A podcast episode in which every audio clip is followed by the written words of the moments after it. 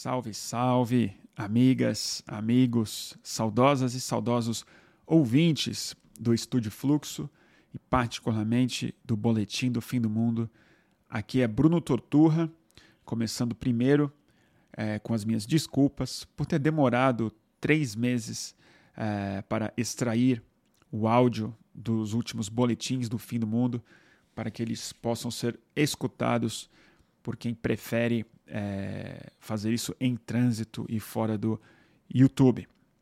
Então, é, os próximos episódios serão postados entre hoje e amanhã. Hoje é 21 de novembro de 2022 e os próximos, acho que seis ou sete episódios vão entrar, nos, vão entrar aí em ritmo acelerado. É, o primeiro deles foi o que eu é, fiz há três meses, eu não sei o dia exato, eu estou olhando aqui na minha frente, mas ele já está tão antigo que o YouTube só me fala que faz três meses. O nome dele é o infravermelho e o ultraviolento. É, bastante tempo antes do primeiro turno, mas já tem a eleição do a eleição de 2022 como o alvo inevitável dos comentários e análises. O nome infravermelho e ultraviolento, é, eu vou tentar ser bem breve, porque eu nem me lembro bem do que eu falei, para ser sincero. Mas tem a ver com um tema que é recorrente ao longo desses anos de boletim. Que eu, que eu acredito que os processos mais importantes acontecendo na política e na cultura hoje em dia, eles dizem respeito aos processos subliminares e superliminares aos processos que acontecem embaixo da superfície e sobre a, e sobre a parte que a nossa cognição, que a nossa racionalidade, ou melhor falando até, que o nosso léxico é capaz de traduzir. E o infravermelho, é, eu, ele, ele veio na esteira de uma semana muito importante para a ciência e para o conhecimento é humano, que foi é, o sucesso do telescópio James Webb, que a NASA colocou é, no espaço, bem longe do planeta Terra, é, para analisar é, o universo a partir de um espectro muito difícil de ser visto perto da atmosfera ou até mesmo perto das fontes de calor em torno do nosso planetinha aqui. E eu acho que o James Webb ele inspira um pouco esse, essa percepção de que a grande fronteira mesmo é a invisibilidade. E, e o quanto que a sociedade, quando é confrontada com a insistência desse mundo, mundo invisível tentando emergir, ela costuma ter reações bastante irracionais ou, mais importante do que isso, violentas, tanto do ponto de vista físico quanto do ponto de vista simbólico. É, tá meio vago, né? Melhor eu poupar vocês de minutos de é, introdução, já que é, essa, esse boletim do fim do mundo tem quase duas horas, gente. Uma hora e cinquenta e seis. É isso mesmo? Deixa eu ver aqui. É isso mesmo. Uma hora e cinquenta e sete minutos de falação é, nesse âncora que já está prolixo e se pergunta diariamente como é que vocês têm paciência de escutar tanto tempo. Tá bom, turma? Então eu agradeço muito a paciência por ter esperado meses e pela paciência de sempre me escutar. Com vocês, Boletim do Fim do Mundo, o infravermelho e ultraviolento. E aí, turma? Quanta coisa, né? Eu, eu adiei esse boletim por inúmeras razões nas últimas semanas, mais, mais de mês, né? E tanta coisa aconteceu. E tem sido um dos problemas principais, em, em, é, inclusive, de saber o que pensar, sobre o que falar, de que maneira buscar uma síntese que vale a pena eh, fazer mais uma das infinitas lives que estão sendo feitas por conta desse ano louco que a gente está passando. Também estou trabalhando muito é, em coisas não tão públicas, é, digamos. É, tive que viajar, fui para o Rio de Janeiro e, e, também retomei agora as aulas do curso que eu estou dando, fiz na terça-feira. Possivelmente tem algumas pessoas que assistem boletim que estão lá, talvez aqui hoje. Mas é isso. É... Vamos ver aqui. Estamos com 171 pessoas ao vivo. Turma, hoje, não sei se vocês repararam, eu fiz um, um, um flyer um pouco diferente, né? Vocês viram aquela imagem e tal? Eu tô meio fascinado com essa situação. É um desses softwares de inteligência artificial que você instala e você dá orientações e ele faz imagens. Eu fiz, eu vou começar a fazer os meus flyers e os meus cards do boletim assim. Acho que dá uma dá um tom um pouco mais distópico para um designer autônomo que faz em segundos e tal. E de algum jeito, talvez tenha até um pouco a ver com o tema que eu quero discutir hoje, é, que é infravermelho e ultraviolento. Sei que é um trocadilho quase besta. Aliás, não é quase besta, é besta mesmo. Mas talvez tenha um, um tenha uma linha de raciocínio para a gente considerar. É...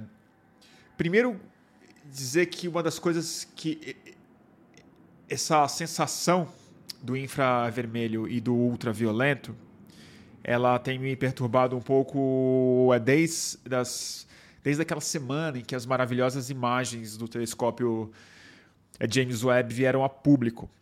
É, eu sei que todo mundo viu, todo mundo ficou muito impressionado, foi muito lindo e tem sido muito bonito acompanhar as imagens que estão vindo dele. É, mas eu, eu, te confesso que eu fiquei hiper estimulado, assim, porque eu, eu acompanhei muito e estava em grande expectativa já tem muitos anos é, por conta desse telescópio. Para quem era fã do Hubble e, e, e, e, do tipo de imagem e de conhecimento que ele conseguiu reproduzir, o James Webb é, foi o salto que prometia ser. E, e, e, ao mesmo tempo foi uma sensação muito linda, muito maravilhosa de ver, mas com um gosto muito amargo ao mesmo tempo. Por várias razões. A primeira delas foi ver a coletiva de imprensa onde foi lançado. Não foi bem uma, não foi bem uma coletiva, foi uma transmissão feita pelo Biden, pela Kamala Harris. Que nesse caso falaram coisas corretas e estava tudo bem, estavam entusiasmados, mas havia ali claramente o, o que tem se traduzido de maneira cada vez mais radical. E é um pouco em torno disso que eu quero conversar, que é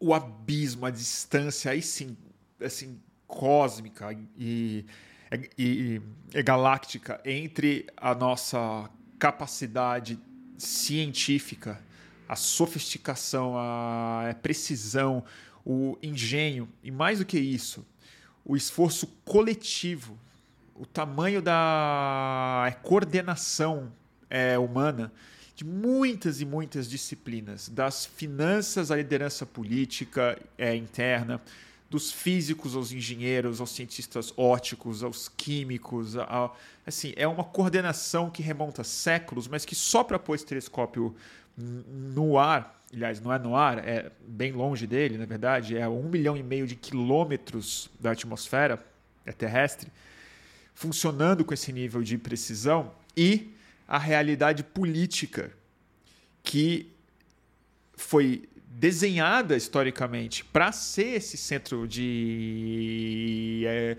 coordenação da complexidade humana, ele se encontrando nesse, nesse evento e o Biden, que apesar de não ser o Donald Trump, é um, é, na minha opinião, ele é uma figura humana tão simbólica e tão triste, na verdade, quase quanto o Donald Trump foi. Ele é um símbolo de uma de uma política muito caduca, né, para não falar senil, que é uma palavra que não, não convém muito bem falar, mas que eu acho que não, não do ponto de vista clínico, mas do ponto de vista metafórico, cabe para o gabinete Biden. Mas isso, assim, sem comentar o outro lado, que é a gente estar tá assistindo essa sofisticação extrema de um telescópio que é capaz de produzir essas imagens e é, a brutalidade total, a estupidez manifesta de tantas e tantas formas na política brasileira e na figura do Bolsonaro, que infelizmente tem sido, é, e na medida que o calendário vai é, avançando, tem sido uma presença cada vez maior nas nossas vidas. E aí, assim, vendo esse vendo James Webb é, mandando as imagens antes de tudo na minha timeline, não foi uma imagem que eu vi na TV, não foi uma imagem que eu vi num veículo de comunicação, é, digamos, limpo. Ela veio, veio embalada junto com todos os comentários, as piadas, os memes e a distopia obscurantista e negacionista expressa ao mesmo tempo. Então foi uma coisa que eu fiquei elaborando nos últimos tempos, assim, e, e acho que. Nossa, tem um barulho aqui que está me perturbando de um jeito, estou me desconcentrando, porque é só ligar a câmera que passa o caminho de lixo. É inferno isso. Mas enfim, vou tentar me concentrar. Vocês estão escutando? Então, né?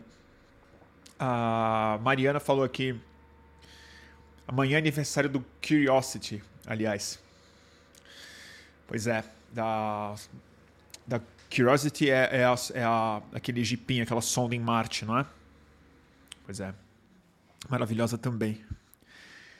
Cara, o caminhão de lixo está me perturbando muito. Ontem, aliás, deixa eu fazer um parênteses divertido só para eu esperar passar o caminhão, senão eu realmente não, não consigo falar. Mas ontem eu estava em casa e estava tocando violão e aí passou um. Olha o que aconteceu, cara. Foi muito doido. Entrou um. Entrou não. É, se instalou na esquina da minha rua um sujeito sozinho, com uma caixa de som gigantesca, a bateria, andando a pé com esse negócio, botou no chão, ligou no volume muito alto. Todo mundo no raio de dois quarteirões é, escutava alto, perfeitamente dentro da sala. Ele começou a cantar uma música romântica que eu não conhecia, muito alto. E aí, quando ele acabou de cantar, muita gente na varanda foi ver o que estava acontecendo. Ele começou a se dirigir às pessoas nas é, varandas, pedindo doação, pedindo pix, dando o nome dele do é, Instagram. Mas a coisa mais louca foi que ele começou a fazer um discurso motivacional não era só um discurso de um artista em necessidade. Ele começou a dar dicas de vida, como se fosse coach. Nunca desistam dos seus sonhos. V vocês podem tudo. A força está dentro de vocês. Tipo, repitam é comigo, é cantem junto comigo. Sonhar é possível e tal. E aí as pessoas começaram, algumas pessoas começaram a xingar ele, porque realmente estava muito chato. Virou uma pregação de coach no meio da rua e começaram a xingar. E ele começou de maneira muito agressiva, gritar, falando assim: Eu te jogo flores! Você é muito negativo! E começou a fazer um discurso de positividade enquanto ele pedia pix, cara. É uma doideira, assim. Era um homem neoliberal no extremo. Realmente foi muito doido. E, e passando o Instagram dele. E eu tive o cuidado de não anotar e não olhar porque eu não queria poluir mais a minha cabeça. Mas enfim. É... É... O caminhão está aqui ainda, mas vamos retomar. Infravermelho. É... O...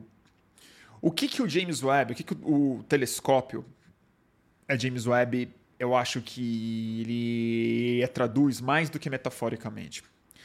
Infravermelho é, é, o, é o espectro de luz que ele principalmente foca. Né? Ele, ele, ao contrário do telescópio Hubble, ele é especializado em captar sutil, é, uma sutileza muito absurda no espectro de luz infravermelho, que é basicamente o espectro do calor, que a, que a diferença de, é, de temperatura emite, mas não é só isso é basicamente o começo do espectro de luz não visível aos olhos humanos.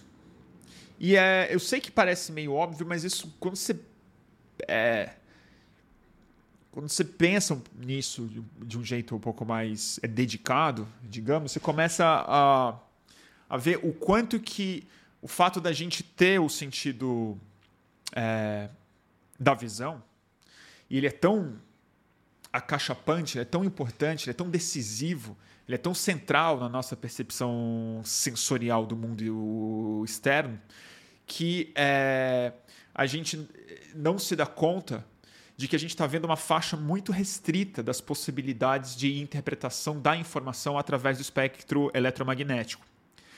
Se você pegar um outro animal que seja, e, e, muitos animais têm essa capacidade de ver o espectro de luz pouco mais amplo do que o ser humano é capaz de ver. E, é, e é, alguns outros, além de ver uma amplitude maior, de conseguir ver em forma de cor, em forma de sensação, em forma de experiência subjetiva é, visual, eles conseguem ver a distinção de a temperatura em um ambiente e possivelmente por conta de mais cones e de outra configuração é, neurológica, de capacidade de processamento de informação, esses animais também são capazes de enxergar muito mais cores. E a coisa doida é que essas cores a gente não é capaz nem de imaginar elas. Porque o fato de você não vê-las, você não produz informação sensorial capaz de produzir a memória e uma atribuição é, subjetiva a um fenômeno que sem um cérebro e sem uma lente e sem uma retina e sem um software que seja capaz de processar isso de maneira sensorial, ela é só informação é, invisível e não sensível. Basicamente a, a, a, grande revolução científica ela não, não foi só apenas como se fosse pouco mas não foi só apenas no método de você pensar na forma de você usar a razão para interpretar os fenômenos é, naturais com uma série de metodologias e de filosofias que até hoje são muito discutidas e disputadas mas sobretudo foi uma metodologia filosófica muito clara para criar instrumentos que vão além da nossa capacidade sensorial biológica. Já que a evolução biológica não, nos, não foi capaz de produzir um olho que vê mais longe, a gente faz o telescópio. Ou de um olho que vê coisas microscópicas, a gente faz um microscópio. Ou de medir a temperatura com sutileza e com unidades e com alcances que a nossa que o nosso corpo não seria capaz transformar isso em é, unidade e estabelecer um processo basicamente para que a gente fabrique sentidos que a gente não é, tem para processar o universo de uma maneira que traga para nossa consciência o que essencialmente, biologicamente, é o invisível. E é muito radical assim a ideia de que a gente, em poucos séculos, conseguiu mandar um telescópio para um milhão e meio de quilômetros daqui, atravessar a atmosfera com uma propulsão absurda em cima de um foguete, abrir os espelhos lá longe, mas muito, muito longe, onde ele tem que estar num lugar especialmente frio, abrir espelhos que refletem de maneira muito sofisticada toda a luz e todo o espectro que poderia esquentar o ambiente é, em volta dele, para fazer medições de luz e de mandar de volta essas imagens para cá pelo mesmo espectro eletromagnético, mas dessa vez em formas de ondas de rádio, microondas e outras formas de propagação da mesma forma de propagação de energia, que é o espectro eletromagnético que ele interpreta em outra frequência, numa precisão impensável. Ah, ele tem muitos bilhões de, de microfragmentos de espelho para ele produzir aquelas imagens para funcionar como um telescópio. A precisão de a calibragem disso é de 10 microns. Que eu estava lendo é tipo um, é 10 mil avos de um fio de cabelo de espessura. É uma é, é, é algo tão tão estreito que precisa de um baita microscópio para você ter uma ter uma ideia mínima do nível de precisão que isso é capaz de produzir. E dessa imagem que chega para gente aqui. E, e esse choque, né? Da gente bater aqui exatamente no tempo em que está crescendo o número de pessoas que está se dirigindo a ideias fabricadas exclusivamente dentro do cérebro é, humano, que está construindo universos cada vez mais complexos e confirmados, socialmente confirmados, que não dizem respeito nenhum ao mundo objetivo, ao mundo material, sequer ao mundo sensorial. Mas onde eu queria chegar com isso é que. É, não sei se estou viajando muito, mas o que eu acho é. Deixa eu retomar o fio da meada, agora o caminhão já foi embora, graças a Deus. Hum. É o seguinte. É, eu fiquei pensando quanto muito da nossa época e do conflito cultural e político que a gente está passando hoje. Eu vou fazer uma digressão longa, mas eu acho que eu tento chegar no ponto que eu quero depois. Que é esses grandes choques que a gente tem vivido hoje em dia no mundo, ele me parece que ele diz respeito justamente à, à emergência de cada vez mais coisas invisíveis estão começando a pedir passagem de maneira muito intensa na sociedade, tanto na ciência, mas principalmente na vida política e social do mundo. As coisas subliminares elas estão começando a tomar a superfície de maneira muito decisiva. Né? É, Para usar um exemplo mais é, maior disso tudo, é o fato da gente estar tá vendo essas imagens muito sutis, tomando esse choque maravilhoso do cosmo, do começo do cosmo, de imagens de luzes que demoraram bilhões e bilhões de anos para chegar até a ponta do telescópio, e a nossa incapacidade profunda, inclusive científica, de produzir respostas a problemas como a mudança climática, por exemplo, que demandaria saídas muito menos precisas e sutis do que essa, saídas muito mais evidentes, muito mais intuitivas, muito mais claras, muito mais demonstráveis até é, de resultado, e a gente não é capaz de dar um passo nessa direção. Mas a mudança climática, na minha opinião, ela é exatamente uma, dessa, uma dessas questões, que é de um problema que é sensorialmente invisível por décadas,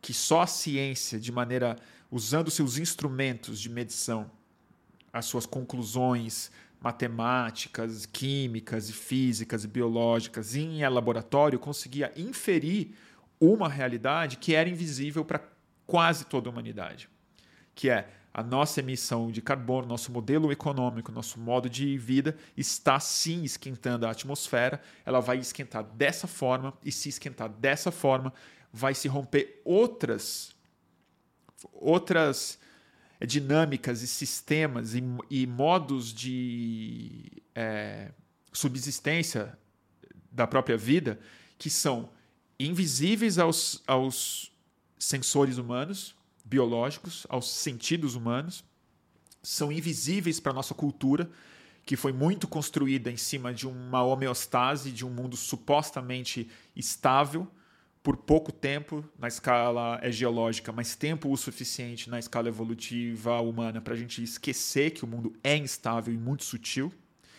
E essa invisibilidade decisiva está emergindo. Está emergindo de maneira visível agora. Assim como a imagem do James Webb está começando a ganhar forma e você consegue ver algo que, se você olhasse para aquela nébula que ele fotografou, você não veria aquilo. Porque aquilo é luz infravermelha reinterpretada em é, cores que o nosso olho é capaz de ver. Mas o que o telescópio está vendo lá são outras coisas. O que interessa para o cientista não é a foto, é o dado que esse telescópio traz, que segue sendo invisível, mas que mede coisas que estão lá de fato.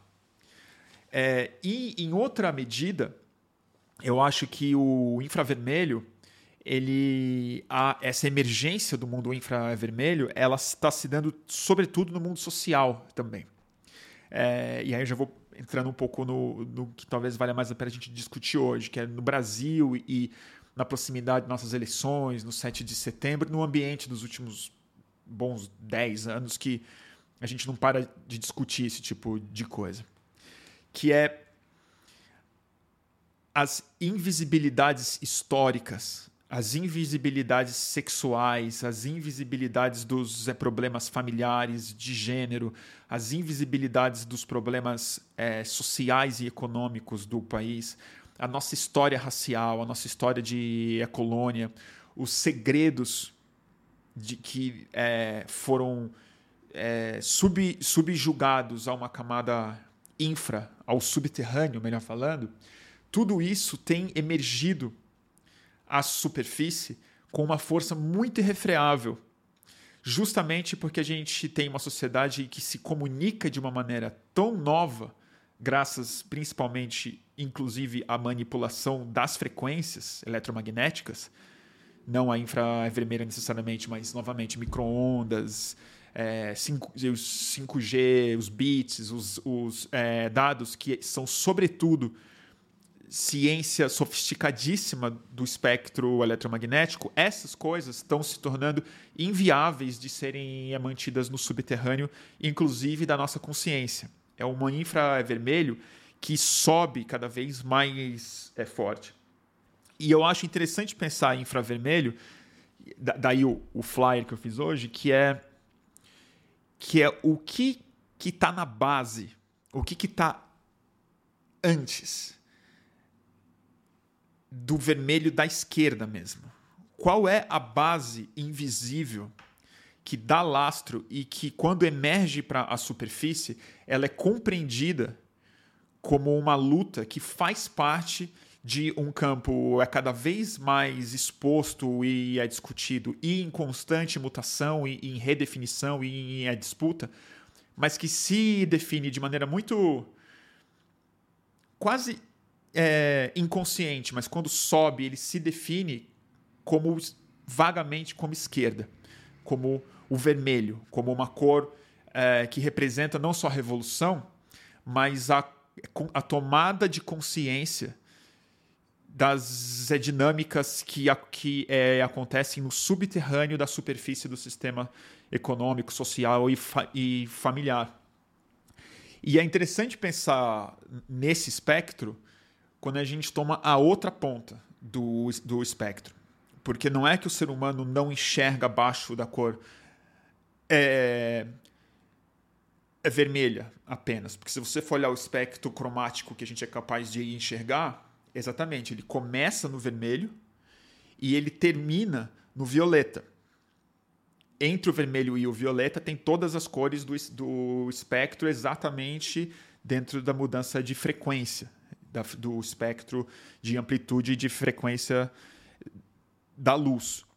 E é interessante pensar que a gente não vê abaixo do vermelho e não vê acima do é violeta. E daí o meu trocadilho infame de hoje, que eu acho que a gente está exatamente sendo cada vez mais refém é, das dinâmicas infravermelhas que, que vêm emergindo para dentro do nosso espectro e a gente não tem vocabulário, a gente não enxerga isso de maneira muito clara, justamente porque a gente não tem eh, dos nossos sensores verbais e culturais e linguísticos instrumentos para para processar isso em forma de imagem legível.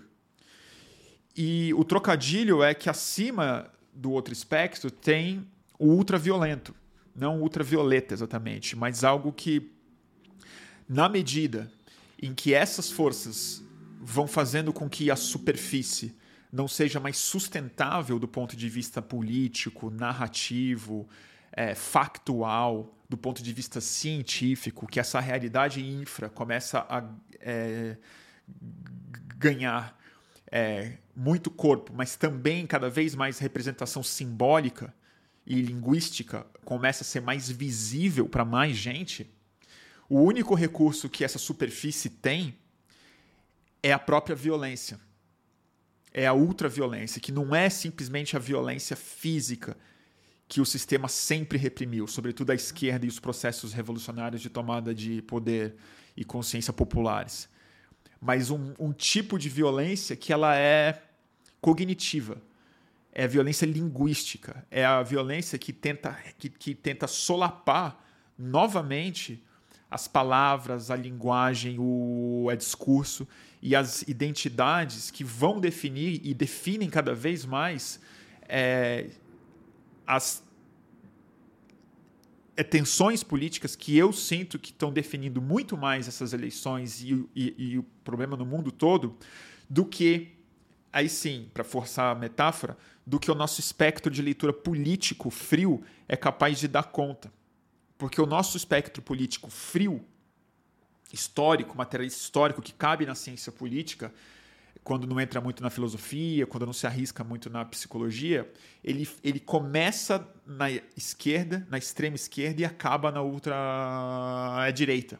Mas ele não é capaz de analisar que tudo isso, tanto o caminho que a direita faz em direção ao centro, mas a esquerda faz em direção ao centro, ao centro digo não ideológico, mas ao centro do poder, ao centro do é debate, ao centro da sociedade, eles são produzidos em áreas invisíveis, em áreas historicamente e psicologicamente é, inconscientes. E é interessante a gente pensar que a essência desse problema todo, que, na minha opinião, culmina naquela coletiva do James Webb, é, que era com o Joe Biden anunciando o é James é, Webb.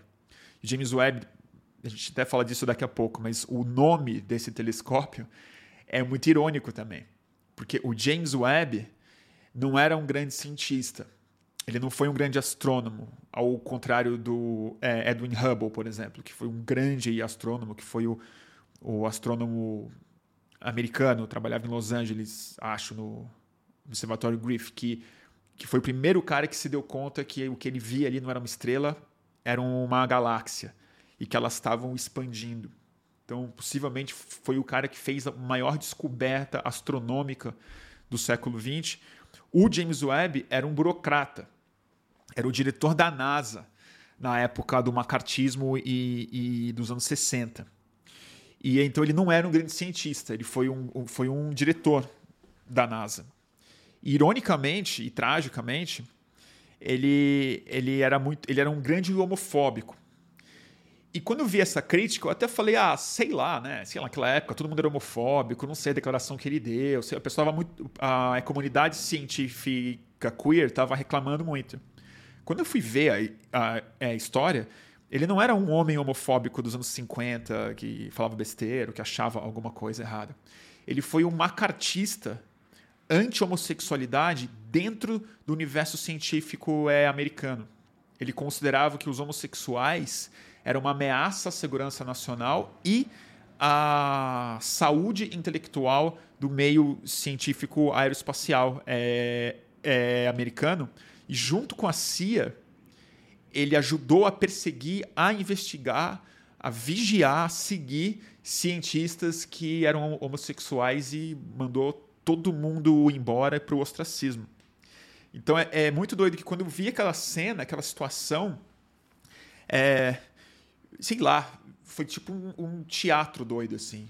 Desses dois mundos colidindo, assim. Dessa. Da gente estar tá no meio de uma.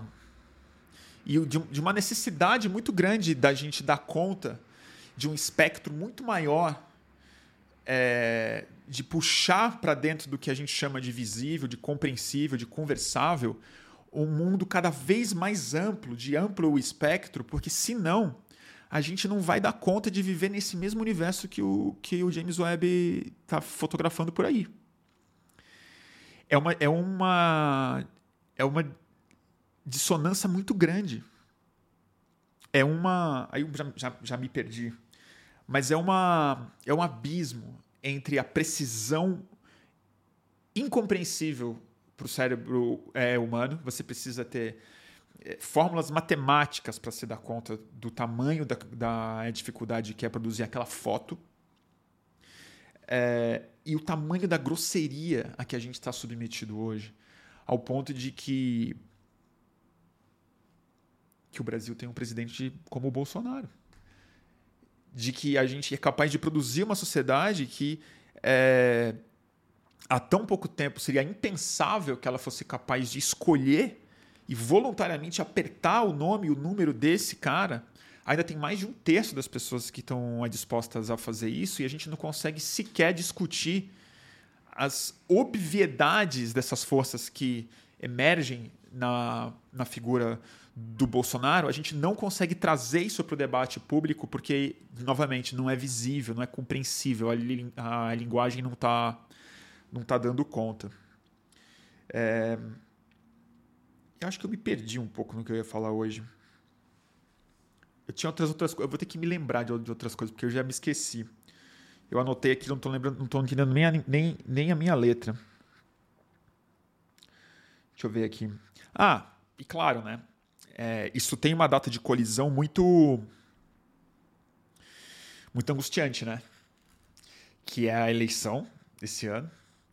E, mas antes disso, né, que eu acho que é onde o, o mundo infravermelho e ultraviolento brasileiro vão ficar, se não visíveis, eles vão se chocar. Se a gente vai conseguir ver ou não, é uma questão de sofisticação do nosso olho. Mas que está acontecendo, tá. Que é o 7 de setembro. Porque olha só, o 7 de setembro são, a gente esquece, né, mas são os 200 anos da existência do Brasil como um país tese independente. É uma data que foi construída, assim, vem sendo antecipada há muito tempo. E ela foi totalmente pervertida. É, não porque a gente merecesse comemorar grandes coisas, mas exatamente era. A gente estava vindo para um caminho que ia culminar num encontro do país com um tipo de espelho. Porque é 200 anos, é uma data, digamos, bastante redonda, grande, significativa. É, e justamente numa época que a hiperconectividade, a conversa pública estava tão incendiada e se sofisticando de maneira tão rápida que seria inevitável a gente confrontar de maneira mais pública o fato do Brasil ainda ser um país que vive em função da sua história de escravidão, que ela não acabou, de ser um país que teria que enfrentar uma identidade muito superficial, que negava exatamente o mundo infravermelho, o mundo que daria lastro a um país de esquerda, que é um país que foi marcado pelo genocídio, que é o fato desse país nunca ter sido construído como país, mas como um empreendimento latifundiário, como experimento agrário. O Safatli, fala isso, eu concordo muito quando ele diz isso, que o Brasil, quando você olha o tamanho da nossa escravidão, a gente não foi mais um país escravocrata como os outros. A gente foi o país que disparado mais escravizou pessoas africanas aqui dentro. O porto do Rio de Janeiro, não é à toa que o Rio é o Rio, que o Rio é uma distopia particular brasileira, ela tem diretamente a ver com o fato, do, e aí não, não é que o, o carioca tem um caráter diferente dos outros brasileiros é o fato de que o Rio de Janeiro foi a cidade, o porto no mundo, a cidade no mundo que disparadamente mais escravizou pessoas. Um terço dos escravos do continente entraram basicamente pelo porto do Rio de Janeiro. Então não é que a gente foi o país que, por último, aboliu a escravidão e de maneira muito questionável, mas a gente foi o país que mais escravizou. Outra questão muito importante é que a gente foi o país que mais matou indígenas e também de forma disparadamente mais do que os Estados Unidos, por exemplo, que fez um genocídio muito dedicado, foi um projeto genocida de mandar o exército para matar a resistência indígena, mas te, ele tem esse, esse trauma, essa discussão mais pública, uma porque ela foi filmada, eles narraram muito isso através da cultura cinematográfica e da literatura americana, mas também porque foi mais recente no século XIX, fim do século XIX, começo do século XX, ainda tinha assim massacre real, assim, os caras perseguindo o índio com a cavalaria. Mas no Brasil, a gente esquece isso, mas a população indígena brasileira é, ela era de milhões de pessoas. Era uma das maiores populações do mundo. Acho que só perdia na época da invasão portuguesa só perdia para a população da China e da Índia, se eu não me engano. Posso estar, mas eu acho que é isso mesmo. Se a gente considerar a grande nação indígena do que hoje é o território brasileiro. É, e o número de etnias que até hoje, apesar assim, a gente, eu acho que desde a invasão portuguesa para cá, o número de indígenas que foi reduzido foi mais de 90% da população. Então é um genocídio impensável do ponto de vista de, é, de qualquer medida que você queira tomar, antropológica, genética, cultural, é, etimológica, qualquer coisa. E até hoje a gente é o país que ainda tem mais etnias, mais povos, mais línguas, mais povos isolados. Ainda existe no Brasil. E exatamente essa essa ontologia que seria inevitável de ser despertada nos 200 anos por milhão de questões, inclusive mudança climática, discussões ambientais, o colapso do sistema cultural ocidental e colonialista para dar conta desses desafios, ao ponto de produzir um Trump, um Biden, um Putin, um Boris Johnson, esses caras que não dão conta de nada mais, de nada relevante, é, a gente produziu um processo de ultraviolência para conter o infravermelho de subir. A gente produziu um efeito de ultraviolência traumática, tanto física, como a gente vê na aceleração não só do desmatamento, mas da destruição dos modos de vida desses povos do país, o assassinato de lideranças indígenas com muita frequência, o terror que eles são submetidos, o, envenenamento da comida ao ponto de matar jornalista inglês e um indigenista funcionário público, até muito recentemente, do próprio Estado. Essa ultraviolência que vem se manifestando no mundo inteiro, mas acho que no Brasil hoje a gente é o principal palco, não é de extrema direita pura e simplesmente, ela está além da própria direita. Ela é ultraviolenta. Ela entra com uma violência que não é física, que ela é uma violência ontológica. Ela entra como uma negação. E não é à toa que o negacionismo é uma força tão importante no mundo hoje porque transcende muito fake news e negação de ciência. Não é negação de ciência, é a supressão da, é, da, é, da é, emergência de verdades e de, e, e, de urgências, no sentido de emergência, no sentido duplo, né? algo que emerge, algo que urge, é, da supressão, porque essa emergência ela é absolutamente insuportável para o software psicológico que a cultura foi capaz de produzir até aqui. Então, assim como o cérebro humano evoluiu de maneira muito sofisticada, mas ele não, é, não foi capaz de enxergar, não é capaz sozinho de enxergar as frequências acima e abaixo do espectro visível, a nossa cultura precisa urgentemente criar esses instrumentos, esses James Webbs, esses telescópios, para conseguir dar conta do nível de complexidade que a gente vai ter que fazer em um espaço muito curto de tempo, porque senão, amigo, se não é guerra com a China mesmo. É... Se não é guerra com a China mesmo. Que era outro tema que vocês queriam discutir hoje, né? Deus me livre. Falei muito, né? Fez algum sentido?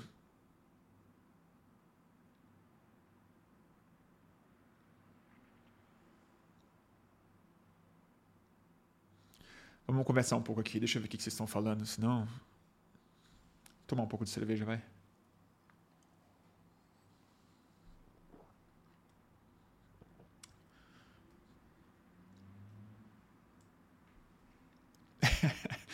Foda de eleição é que a gente dá uma pirada, a gente filosofa, e aí todo mundo quer falar do Molon, 7 de setembro, PT perdendo ponto. Bruno, você já leu o livro Dívida, Os Primeiros 5 Mil Anos do David Graeber? Já. Foi o primeiro livro que eu li do David Graeber. Eu já tinha lido artigos dele, mas o primeiro livro que eu li dele foi o Dívida. É maravilhoso.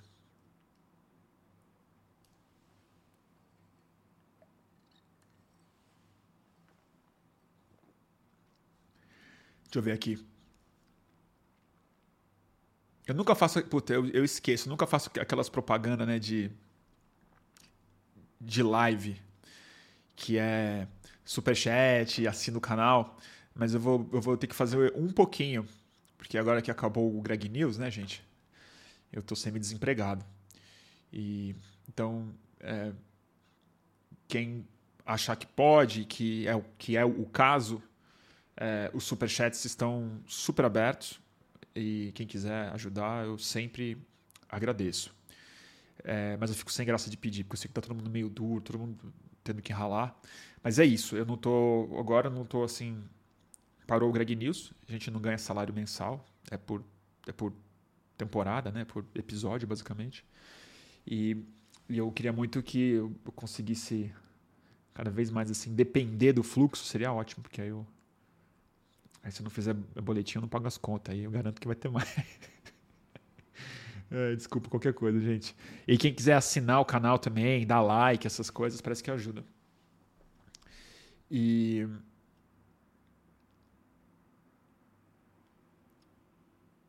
O Greg News acabou? Foi só uma pausa? Foi uma, uma, uma pausa longa, João, João Paulo. Essa temporada foi muito curta. Em geral, a gente faz 30 episódios no ano. Ano passado foram 30 episódios, então é, dá para segurar bem assim o ano. Mas esse ano foram só 15, metade. Primeiro porque tem eleição e quando começa a campanha a gente sempre sai do ar por conta de uma série de leis, regras que é, deixariam muito difícil fazer o programa sem risco de tirar do ar, da HBO receber notificação, direito de resposta e tal, coisas que a gente não poderia é, lidar. Mas também porque o Greg teve filha. Teve a segunda filha dele, a Celeste, que eu já tive o prazer de conhecer.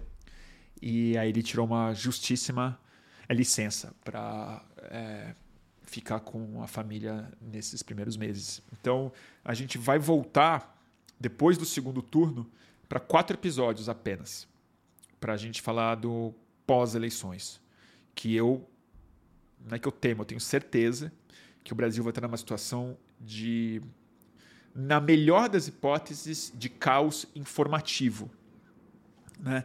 Na pior das hipóteses, é golpeado e na hipótese realista em uma crise é institucional gravíssima. Mas no mínimo, no mínimo, no mínimo, a crise informacional vai ser profunda. E a gente vai estar tá no ar por quatro episódios que eu tendo a achar que vão ser bem especiais e diferentes do que a gente fez até aqui, justamente pela excepcionalidade do, do momento histórico. Então a gente. Ah, obrigado pelas doações, gente. Puta, obrigado mesmo, Matheus. Obrigado o Daniel pelo. Chama Super Sticker isso, né? Obrigado pelo Super Sticker. Super, super, super generoso. E pro Denison também. É Denison, né? Carneiro, obrigado, turma. Obrigado a todo mundo. Todo mundo que também não doou, também agradeço pela, pelo apoio e audiência. Deixa eu ver aqui. Carolina Tomás. Ó, deixa eu só ler um comentário antes do Marcos Chagas, que é rápido. Bruno, não vai ter crise nenhuma. Esse inominável só faz. É bravata. Marcos, eu, eu discordo de você. Eu acho que não é só bravata. Eu acho que ele não tem tanto poder quanto a gente às vezes atribui a ele, quanto ele supõe que ele tem. Mas bravata está exatamente no campo da informação. E se ele for capaz de produzir 20% de brasileiros que entrem em dúvida, se ele, se ele for capaz, através de bravata, de radicalizar o é, inconsciente de gente que já está radicalizada, se ele conseguir apoio entre outros mafiosos, militares, policiais que estão no poder, no mínimo a gente vai ter uma crise sim. Não digo que a gente vai tomar um golpe, que o Lula não assume, não estou falando isso. Mas estou falando que a gente vai ter uma crise informacional como a gente ainda não teve. Como a gente não teve. Porque uma coisa é a galera achar que uma madeira de piroca era verdade, que o Haddad ia colocar o sei lá quem, na Pablo Evitar no, na Casa Civil. Outra coisa é quando as pessoas acham que é, a eleição não valeu. E a gente vê o que está acontecendo nos Estados Unidos hoje e as primárias americanas que houve é, ontem anteontem, primárias para cargos de governador e algumas cadeiras de deputados e deputadas em alguns estados, a gente está vendo a força que o negacionismo eleitoral tem. É, os republicanos que negaram as eleições, que estão do lado do Donald Trump falando que foi fraude, estão tendendo a, a, a ganhar dos republicanos que acreditaram nas eleições. Então a gente sabe que isso tende a acontecer no Brasil também. Vou voltar para Carolina. Carolina Tomás. Bruno, você acha que isso foi contribuído pela mineração excessiva dos nossos cérebros pela rede social? Abriu uma fenda profunda demais? Carolina, eu acho que com certeza sim, e com certeza o contrário também é verdade. Porque sem a conectividade excessiva, sem a hiperestimulação e a criação dos milhões de perfis que foram capazes de produzir novas, é, novas é, dinâmicas de comunicação e produzir uma linguagem e um vocabulário novo, também não seria possível a emergência do infravermelho. Essa conectividade, essa hiper, é, hiper conectividade que até está me obrigando até de uma forma interessante a, a forçar um pouco essa metáfora do infravermelho e da percepção cerebral, porque se você pensar na internet, sobretudo na internet das redes, so das redes sociais, não simplesmente como um fenômeno de comunicação midiática, mas como um, uma, um fenômeno inédito, súbito, de hiperestimulação cerebral, justamente no campo da linguagem e, da neurotransmissão, possivelmente essa hiperconectividade, esse hiperestímulo, essa hiperinformação, hiperinforma, hiperinformação, estou meio zoado hoje da cabeça, ela força um pouco a estender é, é, é, essa percepção do campo infravermelho e ultraviolento. Ela nos transforma mais reféns de processos é, primitivos do cérebro, que tem a ver com o sistema límbico, o sistema de recompensa, incapacidade de reflexão profunda, incapacidade de foco, é, um tipo de introspecção muito pouco produtiva, é, vaidade, dopamina, é, muito cortisol, dificuldade de sono, tudo isso é verdade. Mas também ela hiperestimula e ela força também um tipo de análise e de construção de vocabulário numa velocidade que demoraria décadas, possivelmente séculos para ser produzido, ou talvez não fosse produzido, e a gente produziu num curto espaço de tempo. Justamente experimentalismos em termos de, de, de eh, linguagem, de sexualidade, de identidade, de conformação política, de aprendizado, de experimentação. É, então, eu acho que é exatamente o cérebro humano que está sofrendo uma. Não digo uma mutação, mas uma. Uma. Uma hiperestimulação evolutiva mesmo. Tem momentos é, na, na história biológica em que eventos acontecem na natureza que eles forçam a evolução, a seleção natural e outro tipo, ou seleção sexual também, muitas vezes, a a ser colocado em prova. Em geral, são grandes saltos evolutivos. Não que sejam saltos em direção a algo melhor, porque não tem muito isso em evolução, mas é, as mudanças acontecem em um intervalo de tempo muito mais curto. Às vezes é uma mudança climática, às vezes é a entrada de, de uma praga, às vezes é um evento espacial, um meteoro, um cometa que bate, às vezes é um evento sísmico. É, e acho que a gente está passando por é, tanto, tanto pressões biológicas em cima, não tanto do ser humano ainda, mas sobretudo em cima das outras espécies. Mas a gente já vai sentir, já está sentindo elas, estão saindo do infra e vindo para a superfície, né? Vide quebra de safras, enchentes e a temperatura, epidemias e pandemias. Mas, sobretudo, a gente está sofrendo uma pressão evolutiva, aí sim, no campo onde o ser humano evolui decisivamente que foi a grande descoberta do Richard Dawkins, que é no campo memético, no campo dos memes e não dos genes. Meme como, é, como as ideias que acabam tendo caminhos de reprodução e de evolução com certas semelhanças com os genes, mas que no, no, no tempo da história humana acabam sendo bem mais decisivas para a reprodutibilidade do ser humano do que a própria seleção natural. Então a gente está sofrendo essas duas pressões, né? Mas sobretudo a pressão memética, que é no cérebro, que é na cultura, que é na maneira de ver o, o mundo, se organizar e de se e de se relacionar.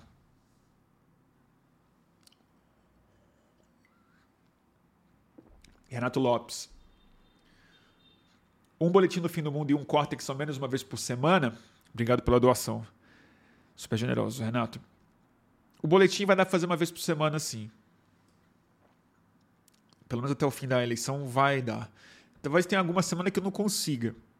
Porque eu tô me ocupando de outras coisas também. Estou preocupado com essas eleições, estou tentando trabalhar mais no ativismo, mais em outras coisas aí fora da.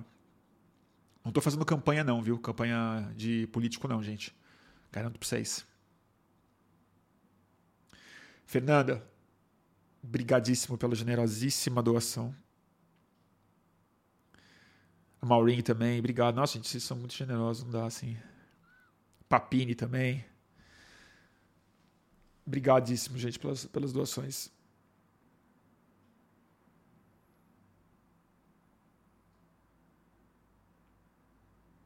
Deixa eu ver aqui. Vocês estão preocupados, vocês estão nervosos, né? Eu também tô. Eu também tô.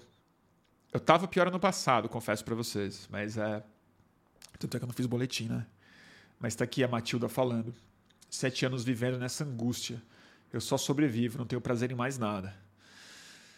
Lamento, Matilda. Toma, toma cuidado. É, eu entendo. Já me senti assim mas é, tem que prestar atenção, porque o mundo está muito pesado, está muito difícil, mas ele ainda segue sendo muito maravilhoso e cheio de coisas incríveis para serem vistas, feitas, pensadas, absorvidas. E a nossa vida é uma só, né? Então a gente tem que ter uma. Tem que manter um, algum lugar firme dentro da gente, né, para lembrar, não só se é lembrar disso, mas ir na direção de onde tem luz, né?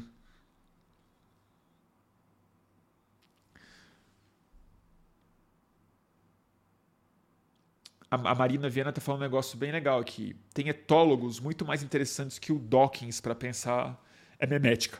Com certeza tem. É que eu falo do Dawkins porque ele inaugurou o termo e essa ideia. Mas certamente ele, de, ele de longe não foi o, o pensador mais sofisticado e acho que, infelizmente, o Dawkins envelheceu um pouco mal, eu acho, assim, o discurso dele, a forma como ele tem se comportado e tem pensado o mundo nos últimos anos. Acho que ele, infelizmente, ele foi para uma superfície, é, sobretudo é depois de que ele ganhou um certo estrelato no movimento novo ateísta, né? Que desdobrou em, em várias coisas. Mas dá aí pra gente um pouco de nomes desses etólogos que eu mesmo não sei citar.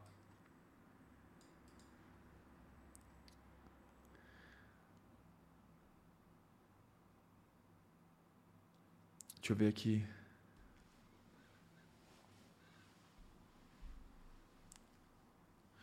Ele é muito genicêntrico, com certeza ele é genicêntrico. Abordagens interacionistas tendem a ser mais interessantes. Ah, me passa umas referências aí.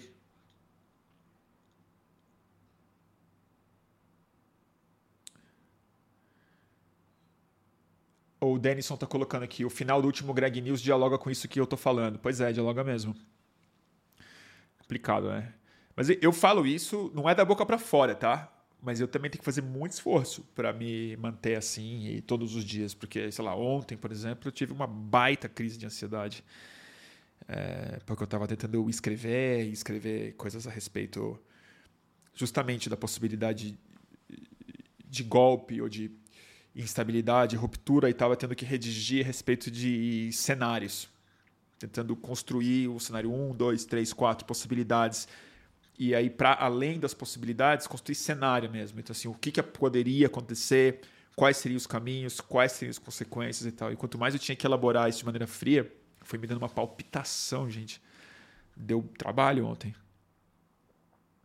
Então tem que às vezes o cérebro não deixa né você, pensar coisas eh, mais leves né deixa mesmo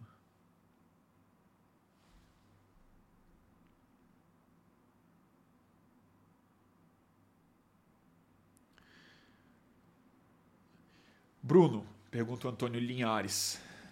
Pergunta que eu me faço todos os dias. Você acha que devemos ir para as ruas nos próximos atos antes das eleições? Se chamarem, eu vou. Com certeza eu vou. Mas eu Eu não vou chamar. Eu tenho preocupação. Eu tenho preocupação. Eu sei que é, não pega bem falar muito isso sendo de esquerda, eu sei que ofende muita gente e eu posso estar errado. Evidentemente que eu posso estar errado, posso estar falando besteira, posso estar sendo covarde, qualquer coisa assim, mas eu honestamente eu tenho muita preocupação por alguns motivos. Um deles é o motivo é, o motivo bem frio, que é a gente tem uma vantagem muito grande esse ano, gente. A gente está ganhando a eleição. A gente está ganhando bem a eleição por enquanto. Então, assim, tem chance de ganhar no primeiro turno. O Lula está se movimentando muito pragmaticamente, muito bem pragmaticamente. É desagradável para boa parte das pessoas progressistas de esquerda quando vê ele com gente que a gente preferia não ver. É, mas ainda assim, ele está fazendo uma costura social, política e econômica que é uma costura de é, retomada de uma normalidade democrática insuficiente, mas ainda assim muito mais desejável do que o que está oferecido pelo outro lado. Então não é um governo de esquerda exatamente, mas é um governo de retomada de um diálogo institucional mínimo. Super insuficiente, mas, de novo, necessário. É, então a gente não precisa ir para a rua para conquistar voto, certo? A gente tem que fazer outras coisas para conquistar voto. O risco de ir para a rua, na minha opinião, são dois. O primeiro deles me parece mais mais perigoso até do que o segundo. O primeiro deles, eu acho que é talvez a gente não vá em número suficiente. Só para avisar. Porque assim, é muito fácil para as pessoas politizadas que respiram essa conversa o dia inteiro como a gente, achar que está todo mundo esperando uma desculpa para ir para a rua e que vai dar 200 mil pessoas, 100 mil pessoas, 200, 500 mil pessoas, um milhão de pessoas, que seja um número grande o suficiente para produzir uma imagem forte o suficiente para calar a, a sanha golpista de, de certas, certas instituições, sobretudo as armadas. Primeiro, por um motivo bem específico. Uh, novamente, o infravermelho para forçar a minha metáfora, ele é muito forte.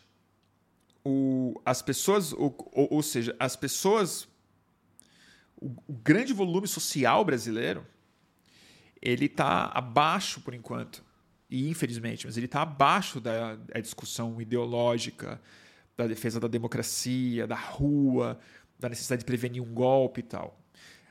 A atenção dessa eleição é infra infra-esquerda mesmo. Ela é econômica, ela é da fome, ela é do medo, ela é da insegurança. E ela é não só isso, ela é infra, infrapolítica, ela tem a ver com afetos, ela tem, a ver com identificações, tem a ver com disposições, tem a ver com novas formas de ler o seu próprio voto, que não responde ao vocabulário e à ontologia clássica da política eleitoral. O Bolsonaro é só um sintoma disso, mas a hiper e a conversa que, novamente, acontece também abaixo da superfície. A conversa política do Brasil não está acontecendo no Twitter, gente. Vocês sabem disso, né? Muito menos nessa live. Ela está acontecendo no Zap, na calçada, no Facebook, nas igrejas, nos bairros, nas, nas famílias, nos ônibus, nos táxis, dentro da cabeça das pessoas e nos celulares delas. É um mundo infra, infravermelho, que a gente não está vendo. Levar essas pessoas para a rua é um trabalho de construção muito complicado. Muito complicado. A última vez que a gente colocou um milhão de pessoas na rua, não foi a gente que é, colocou. Foi um encontro catártico de pessoas muito diferentes. Em junho de 2013.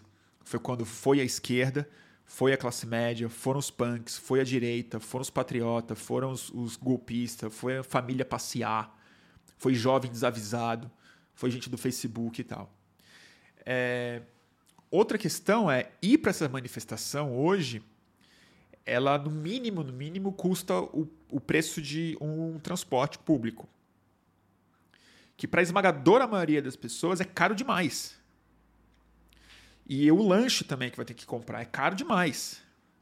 Então, assim, eu não acho que a gente vai conseguir colocar centenas de milhares de pessoas. Outra questão, que aí eu sou mais. Aí eu vou ofender mesmo as pessoas, mas eu já fiz live a respeito disso e vou insistir.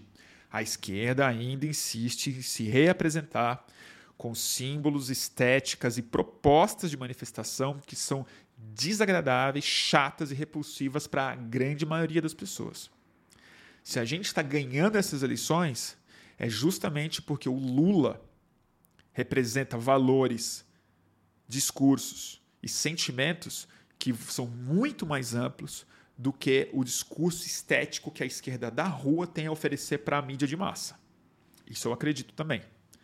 Dito isso, se chamarem, eu vou. Outra coisa é o risco físico que manifestações cada vez mais próximas dessa eleição podem representar, uma vez que as polícias são talvez a principal base organizada bolsonarista institucionalizada com capacidade e, e treinamento para causar e produzir violência. Então eu acho assim, tudo é arriscado. Se chamarem eu vou, vou. Eu vou no dia 11 de agosto, vou lá na USP? Vou. Se a CUT fizer a manifestação na Paulista, eu vou também? Vou também. Dia 13 vai ter das mulheres. Eu vou? Vou. E por aí vai ser. 10 de setembro, também vou. Mas é tudo assim. Eu não acho que o que vai resolver esse golpe é gente na rua. Apesar de ser necessário, em alguma medida, é, é, é, melhor que isso seja feito com uma demonstração de força na hora que essa força for necessária e a eleição tiver ganha. É a minha opinião. Espero estar errado.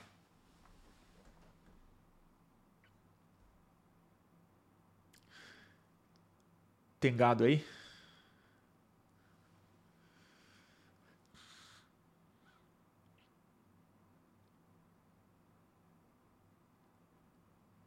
Ah, tem um, tem um gado aqui. Ah, coitado. Obrigado pelo engajamento, querido. Valeu, amiguinho.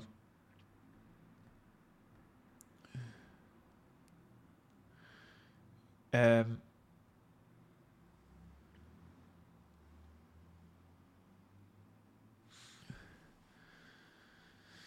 Deixa eu ver aqui.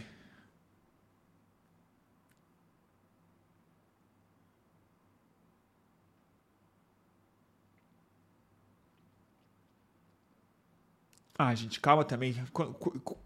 Quando vier gado, deixa, gente. Mas é isso, gente. Assim, eu sei lá, eu frequento muita manifestação. São pouquíssimas, raras manifestações que que, que, que, que vem povo mesmo, assim, gente mais pobre, gente das periferias. A Marcha da Maconha sendo a, pelo menos das que eu frequento, a que mais vai gente de periferia. Vai jovem, vai mulher, vai negro pra caramba, vai molecada, claro, mas cada vez mais politizado, cada vez mais entendendo a relação da guerra às drogas à, à política racista policial no Brasil e tal. Mas eu acho bem complicado.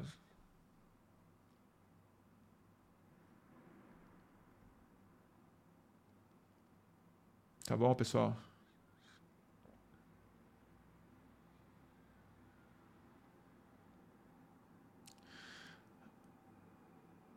Eita, nós. O Sérgio aqui é outro gado, é isso? Deixa gado, gente. Deixa o gado aí. Dá, dá corda, não.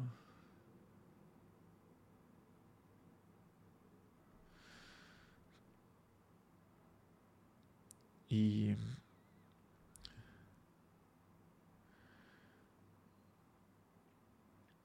Deixa eu ler aqui um pouco.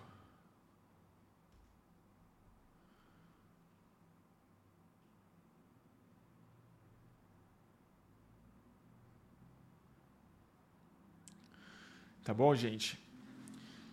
Eu falei pela carta, falei sobre a carta pela democracia? Não, não falei nada sobre essa carta ainda. Hoje eu estava meio. Dei uma viajada hoje, né? Amanhã, ah, olha, Bruno, você viu? Amanhã é o lançamento do Despertar de Tudo, uma nova história da humanidade de David Graeber. Você viu? Não, não sabia que era amanhã.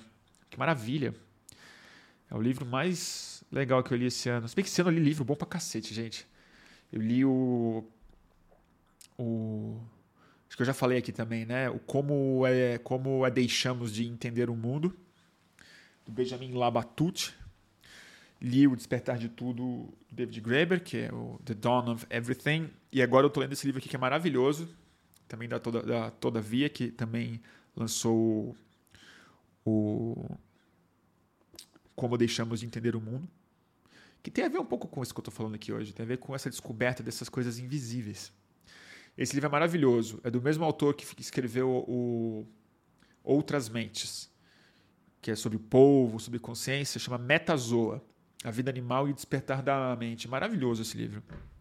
Um pouco cabeçudinho, é para quem gosta de pensar sobre exatamente, mas ele, ele ele tá matando uma charada que eu tendo a concordar muito com ele, que eu sempre tive essa sensação quando eu tomava psicodélico com mais frequência, que que, que tudo que está vivo necessariamente tem algum tipo de experiência atribuída, que o que define a vida não é só o processo metabólico, mas é sobretudo uma, um imperativo metabólico, que é a sensação, a experiência, a construção de algum tipo de processo bioquímico que em si é a mente. Que não é que ele produz pensamento, ele é pensamento. Claro que falar pensamento já é algo muito sofisticado para se referir a uma bactéria, mas existe algo, que, sobretudo na vida animal, não só na vida, não necessariamente na vida de, to, de todo o reino da vida, de toda a árvore, mas sobretudo na vida é, animal, já dá para é, de maneira muito livre, como ele faz, porque ele não é um, um, um, cientista técnico, ele é mais um cara que pensa, escreve, estuda e é inquieto com essa questão. Eu, eu, eu leio esse livro, eu tenho certeza que ele toma psicodélico, que é muito as perturbações clássicas de quem já ficou reparando em. de quem já mergulhou tomando ácido. É, e é um livro que eu recomendo muito. Metazoa. E a minha mãe tá aí. Oi, mãe.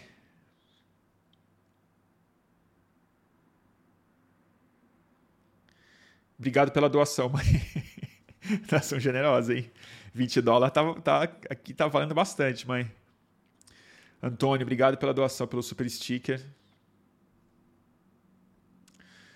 Deixa eu ver aqui. Bruno, você já tomou ayahuasca? Já. Várias vezes. Podia falar da sua experiência? Sandra, você, você sabia que eu, que eu comecei na minha carreira de, de streamer, antes do YouTube ter transmissão ao vivo?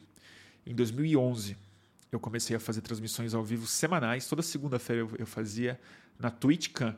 Era desse tamanho assim, super baixa resolução, não ficava gravado. É, que era só sobre experiência psicodélica, era só pensando, falando sobre drogas psicodélicas que naquela época ainda eram muito importantes na minha vida. Ainda são, mas naquela época era, era mais. A ayahuasca foi maravilhoso tomar, mudou a minha vida. Mudou minha vida. Nossa, Bruno, um subgrupo da é, turminha do é, Boletim, diz a Mariana, diz a Marina Viana, foi tomar ayahuasca junto e foi uma aventura. Jura? A turma do Boletim foi tomar ayahuasca? Ah, então para isso você viu já, que ótimo. Eu quero saber. Olha, o, o me segue desde aquela época. Tinha o Globo no final. É, o Globo tá, tá lá o Globo. Aquele Globo ele é justamente uma referência ao segunda dose. O que eu fazia era o Globo aceso, que girava no começo e no final.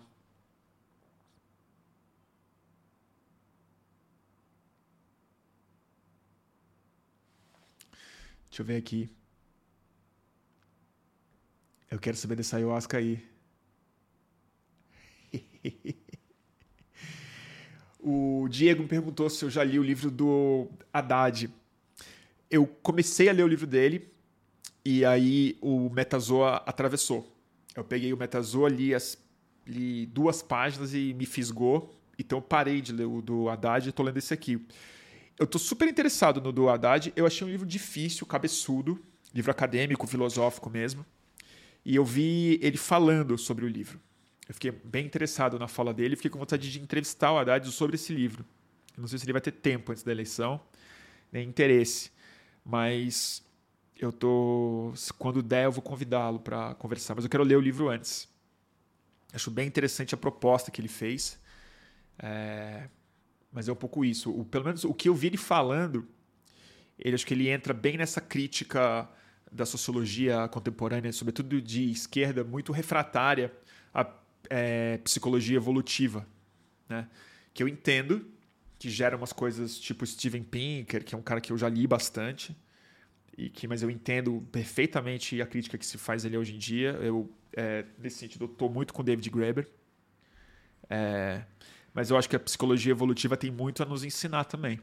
E eu não sei, preciso ler o livro, mas eu acho que é, negar um pouco a, a cultura humana e, e, e, os mal, e os maus passos que a gente dá psicologicamente, que isso seja também decisivamente fruto da nossa evolução biológica, nossa evolução como é primata, eu acho que pode produzir um tipo de cegueira perigosa. Não estou acusando a Haddad de fazer isso, tá? É só que, sei lá, eu dou, eu, eu dou muito ouvido para a parte dos psicólogos evolutivos, sim. O livro chama. Alguém está perguntando aqui, chama O Terceiro Excluído. É...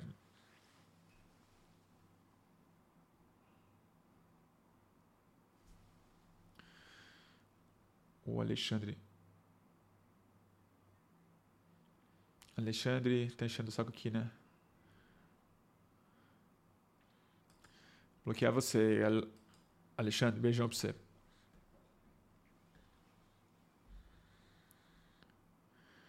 Obrigado ao Luiz Guilherme pela generosa doação.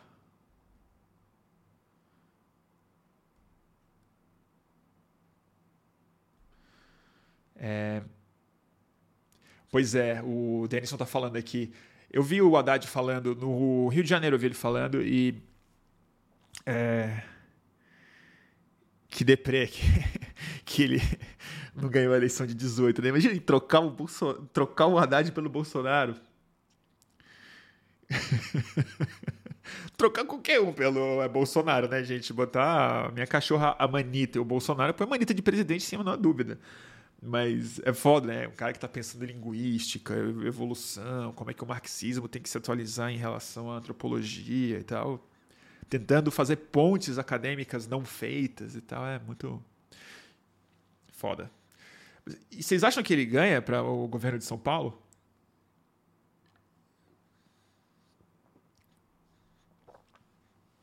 Ah, o telefonema está. E aí? Como está, querido? Imagina o livro do Jair sobre sociologia.